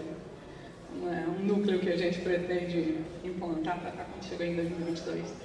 Eu fiquei pensando sobre o DRU que você falou, me chamou muita atenção o seguinte, é, a ideia da desvinculação da receita, que me parece que foi criada primeiramente com a intenção de uh, atender saúde, educação, emergencial lá no governo Fernando Henrique, pelo menos exato. E aí ela foi se repetindo e foi se estendendo e virou a DRU e tal, e agora está para 2023, né? E parece que do governo, talvez Lula para cá, a ideia já não era mais saúde e educação e nem aquelas emergências, mas desviar tudo para a questão da dívida pública. e parece que o problema é a dívida pública. Eu assisto muito você falar sobre a dívida pública, sobre a auditoria da dívida pública e tal. Eu, eu, eu, eu quero saber de você, assim, da sua opinião, em razão de toda a sua experiência, se politicamente, faticamente, porque instrumento jurídico a gente não tem. A força é do parlamento. Se ele quiser ficar estendendo essa emenda para sempre, vai estender e ponto final. Mas se politicamente isso é factível, é, é, é possível fazer essas pessoas mudarem de ideia e parar desse DRU e tudo para a dívida pública? E, e, eu acho que é essa a razão pela qual ah, ninguém quer mexer com a dívida pública, a DRU vai para lá. Então vamos reformar a Previdência para ver se arrumam algum dinheiro. Me parece, eu não sei se eu raciocinei corretamente. Obrigado. Muito obrigado eu a você. Veja, o que ela está dizendo é a chave de tudo. Vamos sair da Previdência e vamos falar sobre o orçamento da União. Orçamento é um plano que vira lei todo ano, portanto é lei, é só a gente entrar na internet, está escrito lá. O governo é obrigado, todo ano, ali por setembro, a mandar para o Congresso o plano do que, que ele vai arrecadar no ano que vem, tudo que ele vai arrecadar, e o plano onde ele vai aplicar esse dinheiro. Isso é o orçamento. Então é uma lei que prevê e determina, ninguém pode gastar nada, nem arrecadar nada fora do que essa lei prevê. Então no orçamento brasileiro, as coisas estão da seguinte maneira. De cada 100 reais que estão previstos no orçamento de arrecadação e despesa, o orçamento ele bate zero a zero. Né? De cada 100 reais que o governo prevê que vai receber e gastar, 51 reais são rolagem de dívida pública, juro e amortização. Portanto, não sou eu que estou zangado com dívida. Qualquer um aqui em casa, do seu salário, está tá começando a ter dificuldade, está com o nome no SPC, o credor, o, o, da esquina já está começando a querer ser violento e tal. Tem uma hora que você senta com a patroa e faz a conta. Pega o papel ali, opa, vamos ver aqui como é que está o orçamento. Eu estou ganhando tanto, você está ganhando tanto. Né? A gente gasta tanto de aluguel, tanto de transporte, tanto de comida, tanto de farmácia e tal. Vamos ver aqui a luz e de energia e tal. E faz, a, faz o orçamento. Se eu nessa hora que vou fazer o cálculo em casa, e a nação é a nossa casa, 51 de cada 100 reais é para serviço da dívida, eu tenho que dar devida atenção a isso. Para quê? Para não pagar a dívida? Não. O problema de dívida não é o tamanho dela. Todos nós, mais ou menos, sabemos de forma dura. É o perfil. Porque se eu, por exemplo, dou entrada no carrinho, né? Um Gol mil, né? dou entrada no carro, e o camarada me dá 36 vezes ou 72 meses para pagar, eu estou devendo um carro, que teoricamente eu não tinha dinheiro para comprar, mas a prestação picada em 72 meses, ela entra no meu bolso, para a classe média, né, entra no bolso. Então o problema de dívida não é o tamanho dela, é o perfil, é o jeitão dela, é como é que ela, como é que ela se apresenta no prazo vis-à-vis da minha renda. Pois bem, no Brasil e só no Brasil, é tão violento o controle dos bancos sobre o orçamento público que um quarto da dívida brasileira, que é de 5 trilhões e 400 bilhões de reais, vence em quatro então não tem peruano, não tem reforma de previdência, não tem sistema tributário, não tem perigo do Brasil tendo que pagar um quarto da dívida de 5 trilhões, dá 1 trilhão e 400 bi. Para uma arrecadação de 600, não tem milagre. Portanto, o problema. Aí 51 de cada 100 reais é a dívida, 25 de cada 100 reais é a previdência. E aí você tem as outras despesas todas: educação, saúde, segurança. Em cima dessas despesas todas, eles meteram um teto de gastos na Constituição, com Michel Temer. E isso é o que explica essa esculhambação do corte da educação, que está indo milhões de idiotas, imbecis, né, para a rua, como se defendendo do presidente da República, chamou nossos professores e estudantes de imbecis e idiotas, né, porque ele não compreende, ele não, ele não entende não tem nenhuma, nenhuma estrutura organizacional, universidade, que você corte 30% do orçamento e ela possa ser administrada dia para a noite.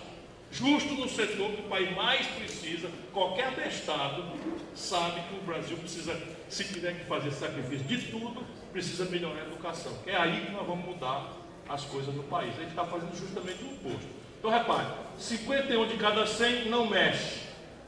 A DRU, a conversa do Fernando Henrique era saúde e educação, mas a DRU sempre foi capar dinheiro na Previdência, na educação, na saúde, para a dívida, para juro de banco. Isso bastante bem eu sei o que estou falando. 25% é a Previdência, eles estão indo em cima pegando o menor.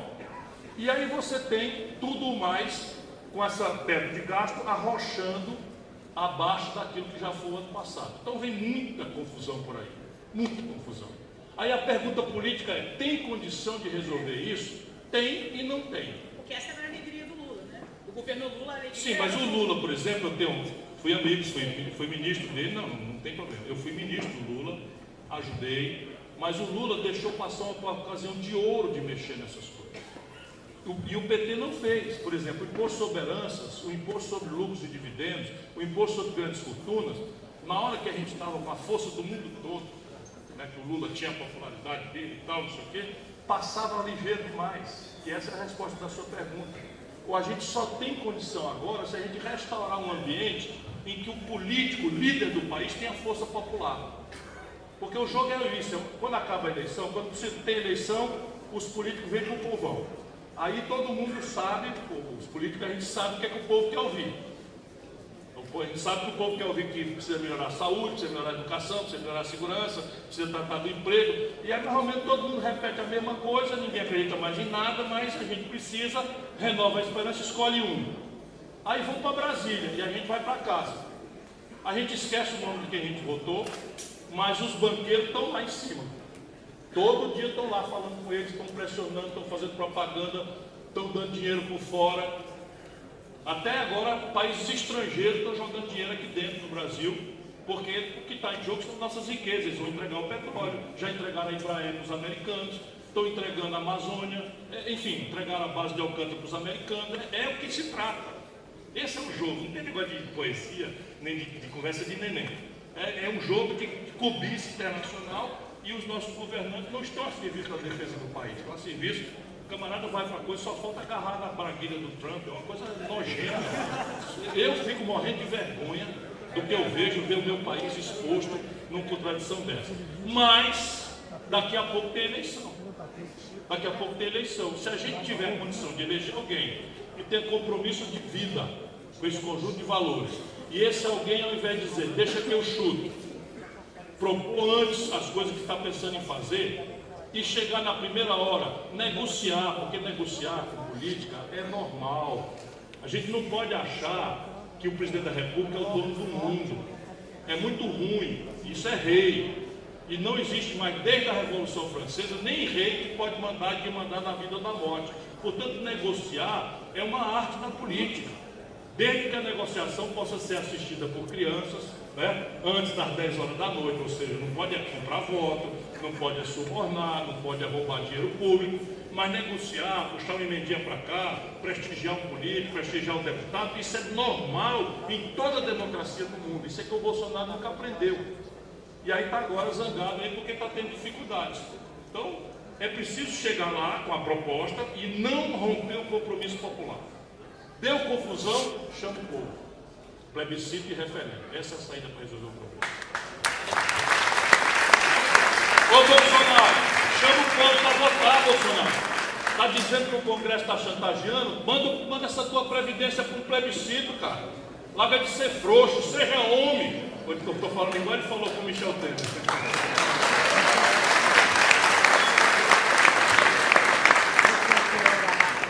Boa tarde, Ciro. Boa tarde, meus irmãos e minhas irmãs trabalhistas. Meu nome é Lucas Álvares, sou presidente da Frente Nacional Trabalhista e hoje militante do PDT com maior orgulho.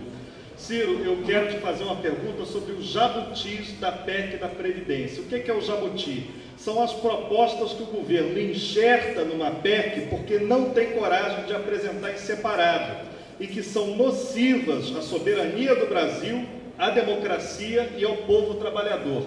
Queriam, por exemplo, reduzir o período de aposentadoria dos ministros do Supremo, para que o Bolsonaro pudesse nomear vários ministros e deixar o Supremo à sua cara e feição. Ciro, esses jabutis, alguns deles foram retirados da CCJ, outros ainda permanecem na proposta. eles são uma face das mais perversas dessa proposta nociva ao povo, que é a reforma da Previdência? Sim, meu companheiro, você tem toda a razão e eu nem sequer falei disso porque não se trata de Previdência. Veja, esse exemplo que ele deu é bem claro. Jabuti, você sabe o que é? é se você viu um tatu, eu primo jabuti em cima de um toco, é porque alguém botou. É, por quê? Porque jabuti ou tatu não sobe em toco. Então, você tem uma proposta de reforma e eles meteram lá uma porção de coisas que não tem nada a ver com Previdência.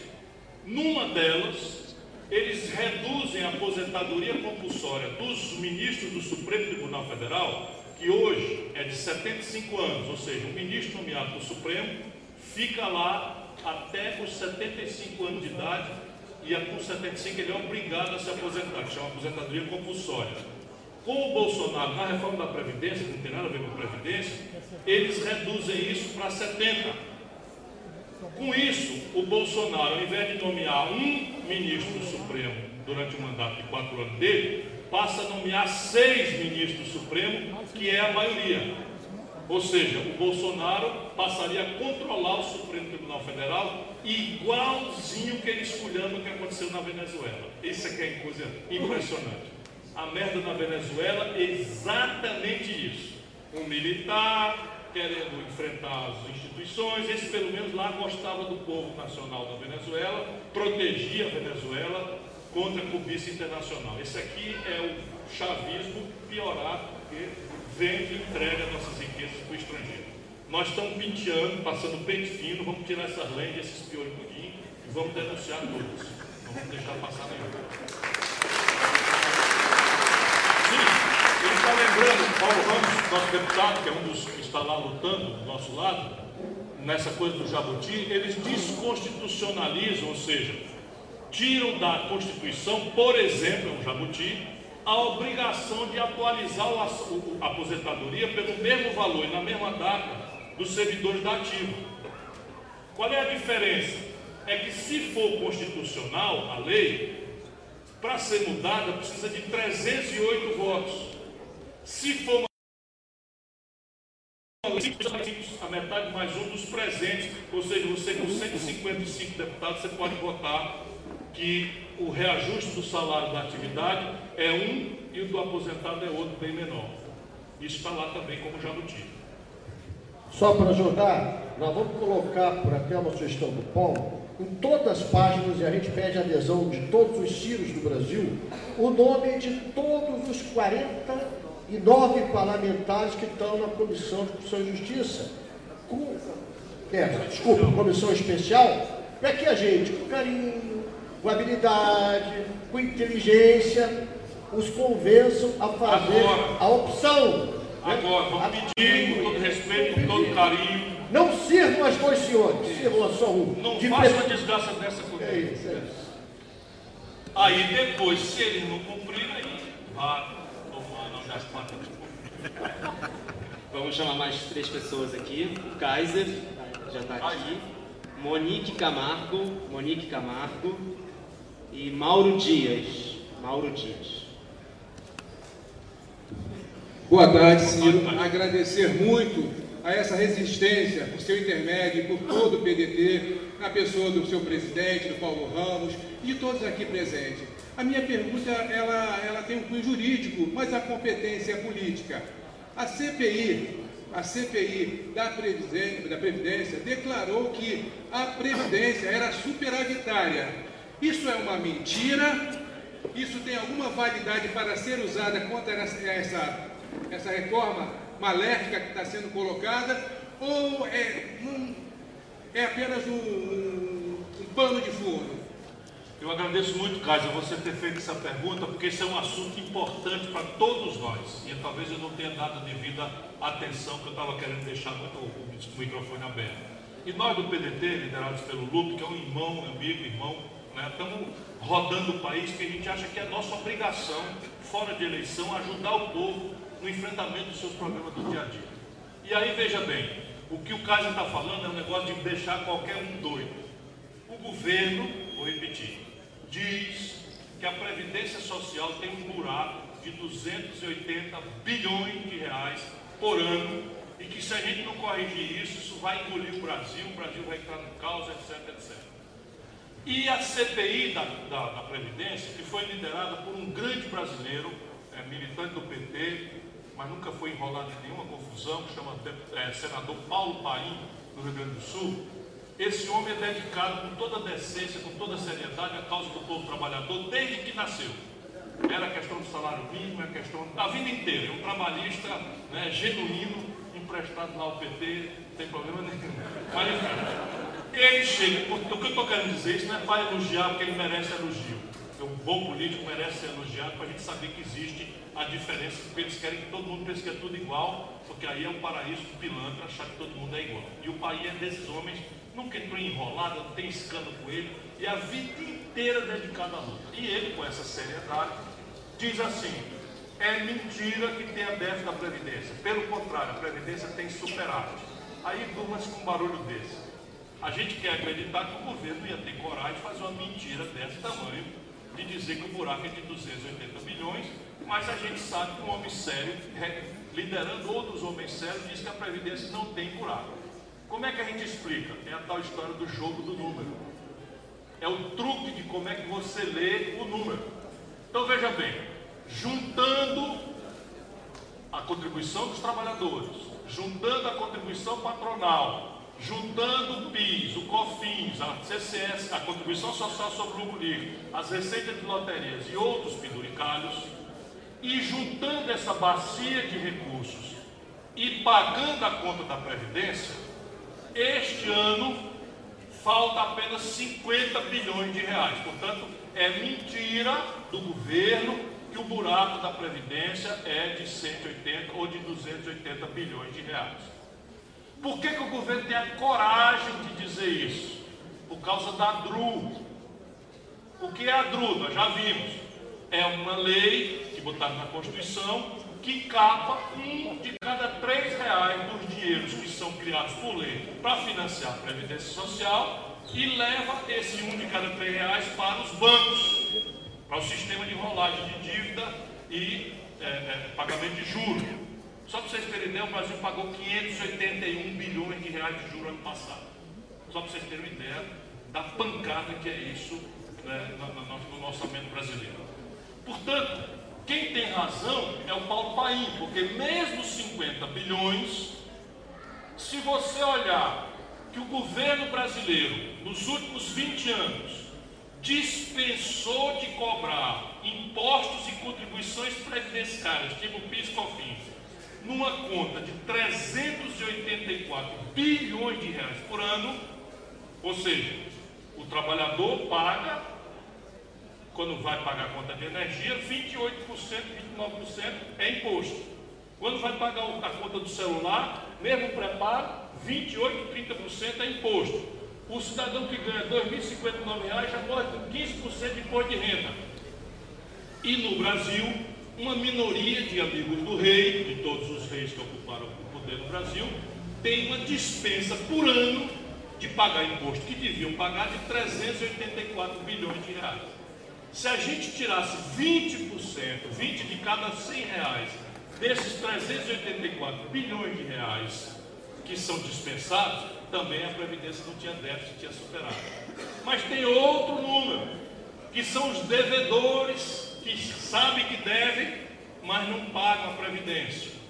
Hoje existem ativos equivalentes a, a valores atualizados a mais de um trilhão de reais de empresas que devem, não negam, mas estão na justiça não conseguindo não pagar a previdência. Uma parte desse bilhão está perdida. Por exemplo, a Varig morreu, ninguém vai mais achar, perdeu-se esse dinheiro. A VASP, a Transbrasil, para dar exemplo de três grandes companhias aéreas que durante um tempo antes de falir pararam de pagar a previdência, tem lá a dívida registrada mas elas morreram, sumiram, não existe mais, ninguém vai achar mais, esse dinheiro está perdido. Mas dentro desses, desses um trilhão está a JBS, desses canalhas Batista que compra todo mundo, está lá o Banco Itaú, que tem 9 bilhões de reais de lucro distribuído para quatro famílias, e que fica usando a justiça, que é muito danada para condenar pobre, negro e jovem, mas quando é para rico, anda a passo de carga no banco. Né? Então esse dinheiro aí tem mais uns 500 bilhões de reais que poderia entrar durante aí um tempo razoável se a justiça se compenetrar, e a gente também pode fazer um apelo tendo um governo em cima, né, reclamando, também pode resolver. Portanto, a Previdência é um problema, mas não tem a urgência e a dramaticidade se outras soluções forem postas juntos, vai ter de discutir um novo poder. Muito obrigado, senhor. Não, deixa o Paulo Ramos ter uma informação adicional. Não, é que o relator da CPI da Previdência, de autoria do senador Paulo Paim, foi o senador, ex-senador Hélio José, do Distrito Federal, que fez um belo relatório em conjunto com o senador Paulo Paim, só para registrar. Porque... Muito justo, o Hélio José fez um belo trabalho e chegam juntos à mesma conclusão que nós estamos chegando aqui. Não quebra, você tem todo o direito.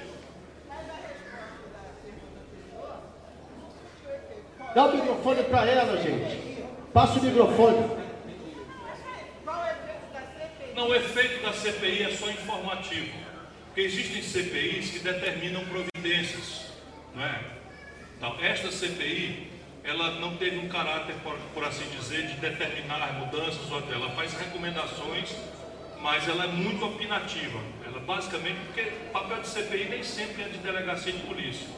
É um papel, é um papel muito importante que eles aprofundaram a discussão sobre esses modelos. E esse, esse relatório ele tem um milhão de informações importantes, tem recomendações importantes, tipo essa execução das dívidas e de mostrar o caminho, etc. Mas ela não tem, vamos dizer, determina que se faça isso sob pena de, ela não faz. Olá, boa tarde. Boa tarde. Me chamo Monique, tenho muita admiração por você. Estou feliz que os jovens estão participando da discussão. Muito Obrigada jovem. Jovem, demais. É nossa área, Ciro, nossa é minha área. Turma, é minha turma. Então, guardamos muita esperança em você. Honre isso sempre. Bem? É, minha pergunta é bem simples, é bastante popular. Eu gostaria de saber, caso a reforma seja aprovada nesses moldes propostos atualmente, ou algo similar a isso, é, se, é, qual a possibilidade de um próximo presidente é, revogar isso, é, colocar uma outra proposta? O quão isso é flexível? quão- porque me parece assim muito, é, parece que é algo vulnerável. Queria saber como, como que funciona isso. Veja, é melhor que a gente faça muita força agora, por uma razão prática. Agora, eles, para mudarem a regra, precisam juntar 308 votos dos 513. Portanto, a dificuldade maior é deles. Amanhã, se eles fizerem essa merda toda, né? e aí um outro presidente ou presidenta que assumir que quiser corrigir, esse vai ter que precisar dos 308 votos. Então veja, o poder das minorias é muito grave nesse momento. Quando você precisa de um quórum de 308, que é 3 quintos dos votos, eles é que estão agora com a dificuldade de fazer. Portanto, se a gente conseguir um voto e eles tiverem 307, a gente ganha a parada, entendeu? Lá no futuro, se a gente quiser corrigir, porque veja, eles vão entregar essa dinheirama toda para os bancos. Entenda bem, né? Os bancos são os grandes aplicadores das grandes mídias, então as grandes correntes de televisão que fazem opinião pública, etc., todos são ultramilionários aplicadores dos bancos. Portanto, é uma turma que trabalha junto. Nesse momento, eles estão trabalhando todos juntos para juntar 308 votos. E nós precisamos juntar um voto a mais do que a menos do que 308.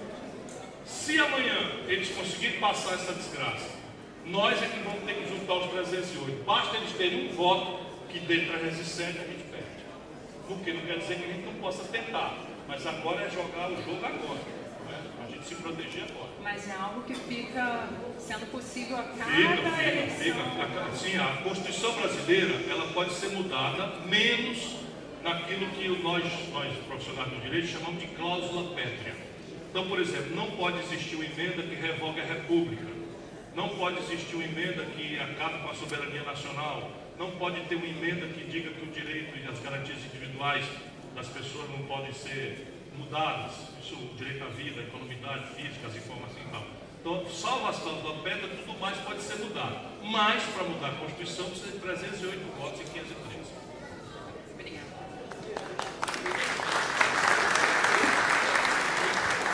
Pessoal, rapidinho.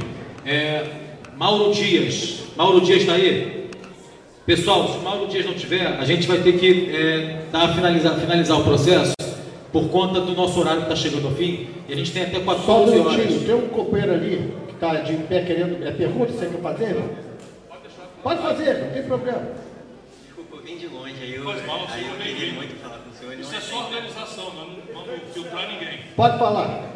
Então, é, primeiro, quero agradecer muito a presença do senhor aqui no Rio de Janeiro. Nem todos os políticos têm essa coragem de dar a cara a tapa para falar com a população.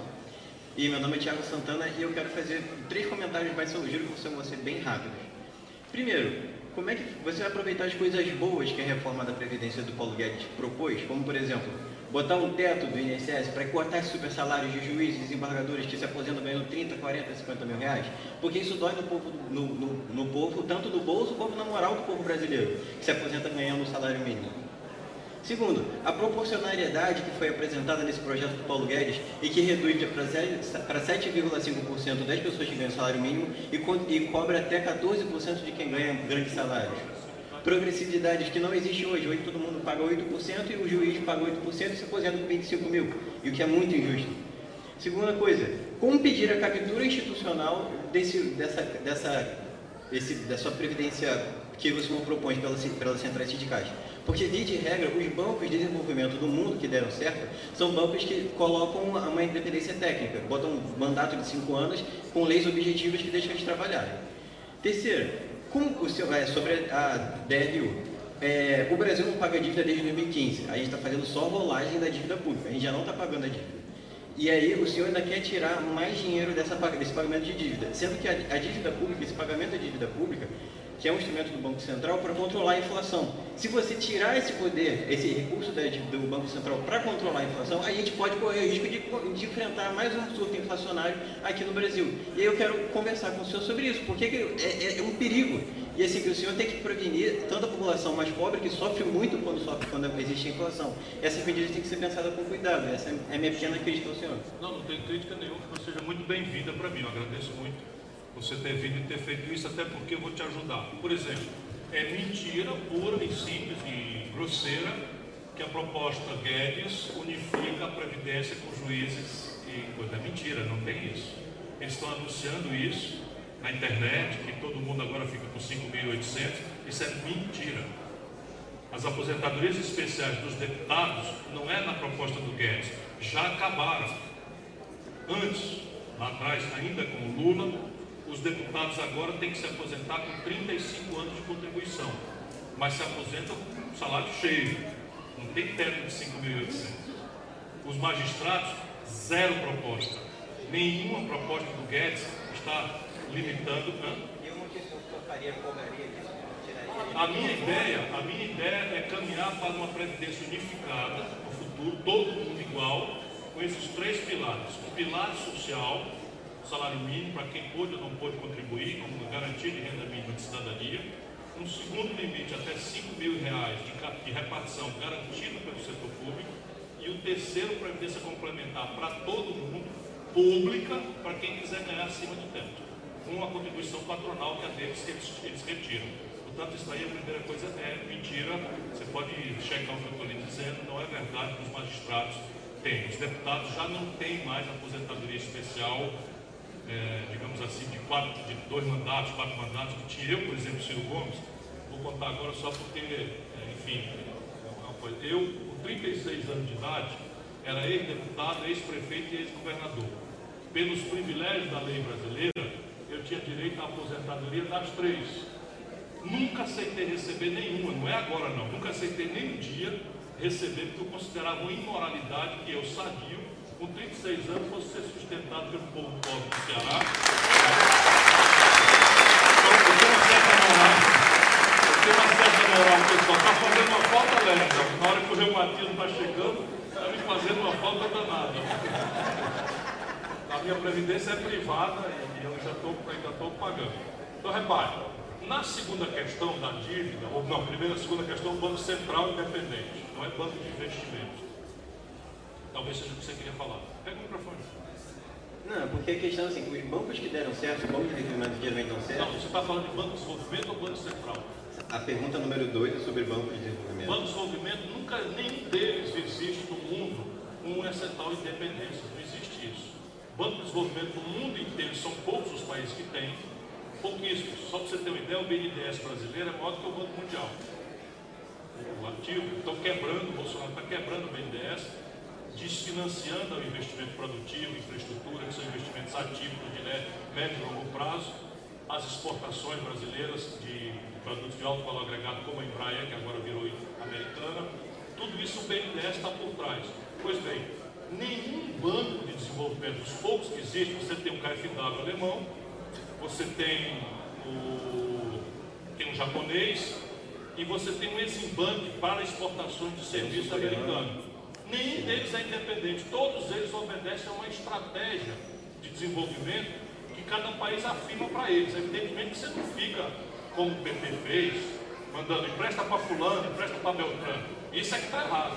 Mas você tem o seguinte, complexo industrial do petróleo e gás, isso é a prioridade do Brasil. A industrialização do complexo industrial militar, a industrialização do complexo industrial da saúde. Então você determina as prioridades estratégicas do país e sai do clientelismo e foca naqueles objetivos que justificam a razão de ser de existirem bancos de fomento, que são raros no mundo. Volto a lhe dizer, são muito raros no mundo. Só para você ter uma ideia, eu vou repetir, o BNDES brasileiro está sendo quebrado, mas ele é maior do que o Banco Mundial. Tem um papel muito mais relevante e foi fundado pelos trabalhistas. Getúlio Vargas, né? tudo que tem importante no Brasil foi feito pelos trabalhistas. E a terceira coisa é o dinheiro da dívida. Veja bem, esse terrorismo que fazem, né, de que a gente não está pagando dívida, isso é uma deslavada mentira. Porque qual é a razão de eu fazer toda a política econômica brasileira, do segundo mandato do Fernando Henrique, passando pelos quatro, oito anos do Lula, e pela Dilma, pelo Temer, toda a política econômica brasileira gira em torno daquilo que eles chamam de tripé macroeconômico. O que é o tripé macroeconômico? Câmbio flutuante, a gente comentou outra hora, superávit primário e meta de inflação. Essas duas têm a ver com o quê? Dívida pública. Simplesmente o Brasil inteiro está ordenado não para desenvolver, para gerar emprego, para ser autônomo tecnologicamente, para ter, enfim, alguma capacidade de, de equilíbrio é, nas transações industriais entre manufaturado e não manufaturado, e cai tudo na mão dos bancos. E aí veja bem, o problema do Brasil não é o tamanho da dívida, que está se aproximando de 80% do PIB. O problema é que os americanos devem 120% do PIB, mas o termo médio de, de, de vencimento da dívida americana é de 40 anos. Os japoneses devem 220% do PIB do Japão, mas o termo médio de vencimento é de 30 anos. A Itália deve 180% do PIB, mas o termo médio de investimento é de 25 anos. Porque, por definição, dívida pública equivale à poupança de longo prazo da sociedade. No Brasil, a dívida pública brasileira tem um termo de vencimento de três anos, sendo que um quarto dela vence em quatro dias. O nome disso é assalto à mão desarmada. Tem nada a ver com dívida pública. O nome disso é submissão de toda uma nação que está matando e morrendo para fazer um lucro exorbitante, sem precedente. Eu também estou desafiando. Os americanos são 5 mil bancos, no Brasil 5. O lucro sobre patrimônio de um banco de primeira linha nos Estados Unidos é de 4 a 5% sobre patrimônio. Aqui é 20%. Então onde é que vem o dinheiro se a agricultura está quebrando? A indústria quebrando, o serviço quebrando, vem da onde esse dinheiro? Mas dinheiro que falta para a educação, para a saúde, para Mas tem uma questão. Essa aqui, quando você fala de. Companheiro, só um minutinho, senão a gente vai Não, você está polarizar. intoxicado, sai do MBL ligeiro. Isso. Das páginas. Ele não,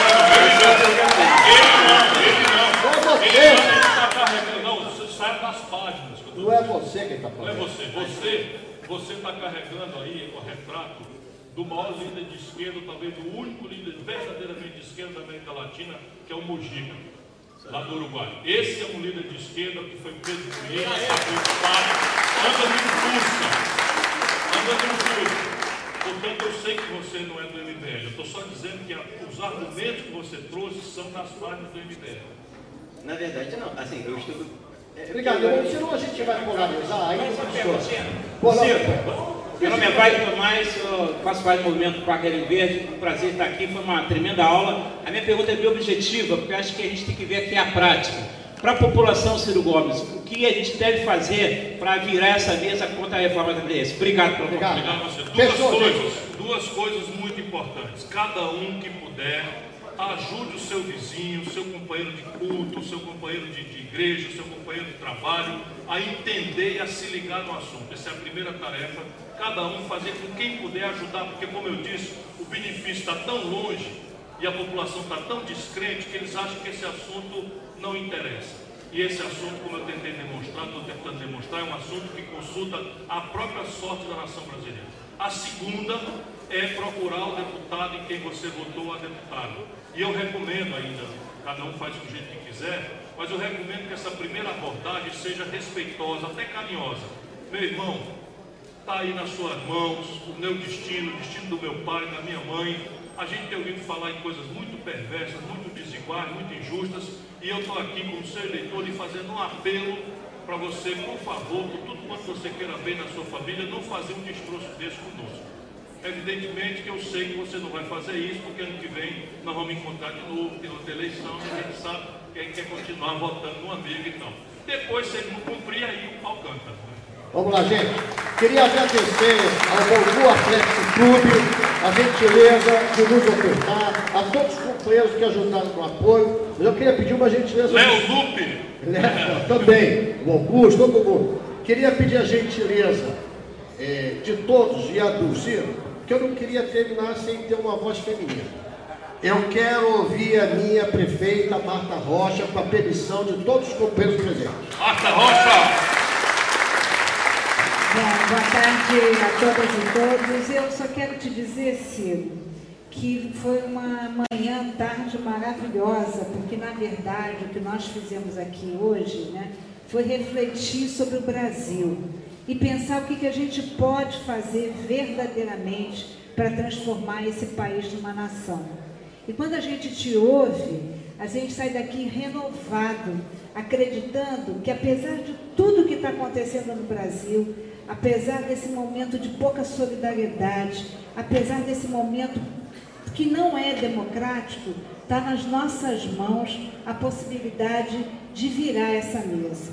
E é virar essa mesa do jeito que a gente fez hoje, discutindo e olhando para trás, olhando para a Brizola, olhando para todo mundo que nos antecedeu e aqui renovando o nosso compromisso com o povo brasileiro. Por isso, bom demais ter você aqui. Viva o PDT, saudações trabalhistas. Obrigado, companheira Marta. Vou passar a palavra das considerações finais. O debatedor fala, considerações finais. Vou pedir as considerações finais do Ciro, mas antes, deixa eu te pedir uma coisa, Ciro. É, você não tem ideia de como a gente se sente orgulhoso de ter você como quadro do PDT.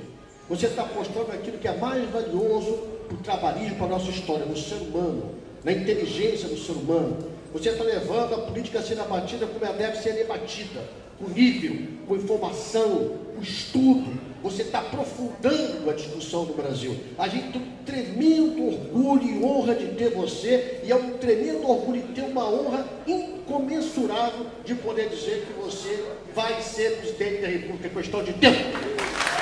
Bom, eu quero agradecer, agradecer antes a todas, a todos, a cada um é sábado, isso me enche o coração de esperança. A gente, num clube tradicional desse, quero agradecer aos organizadores do Bangu, num bairro popular do Rio de Janeiro, ter a oportunidade de a gente conversar. Tudo que nós conversamos foi transmitido, muitos brasileiros puderam tomar conhecimento dos problemas pela qualidade das perguntas, pela participação de todos. E eu, Lupe, é que tenho muito orgulho.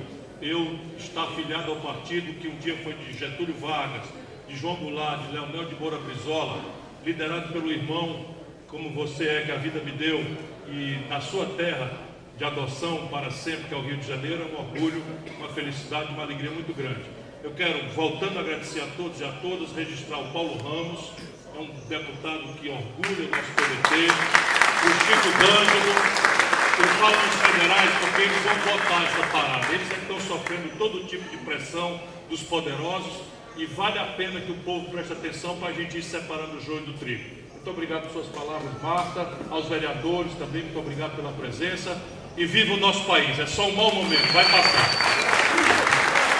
Brava gente brasileira, longe vai ter você vir, ou ficar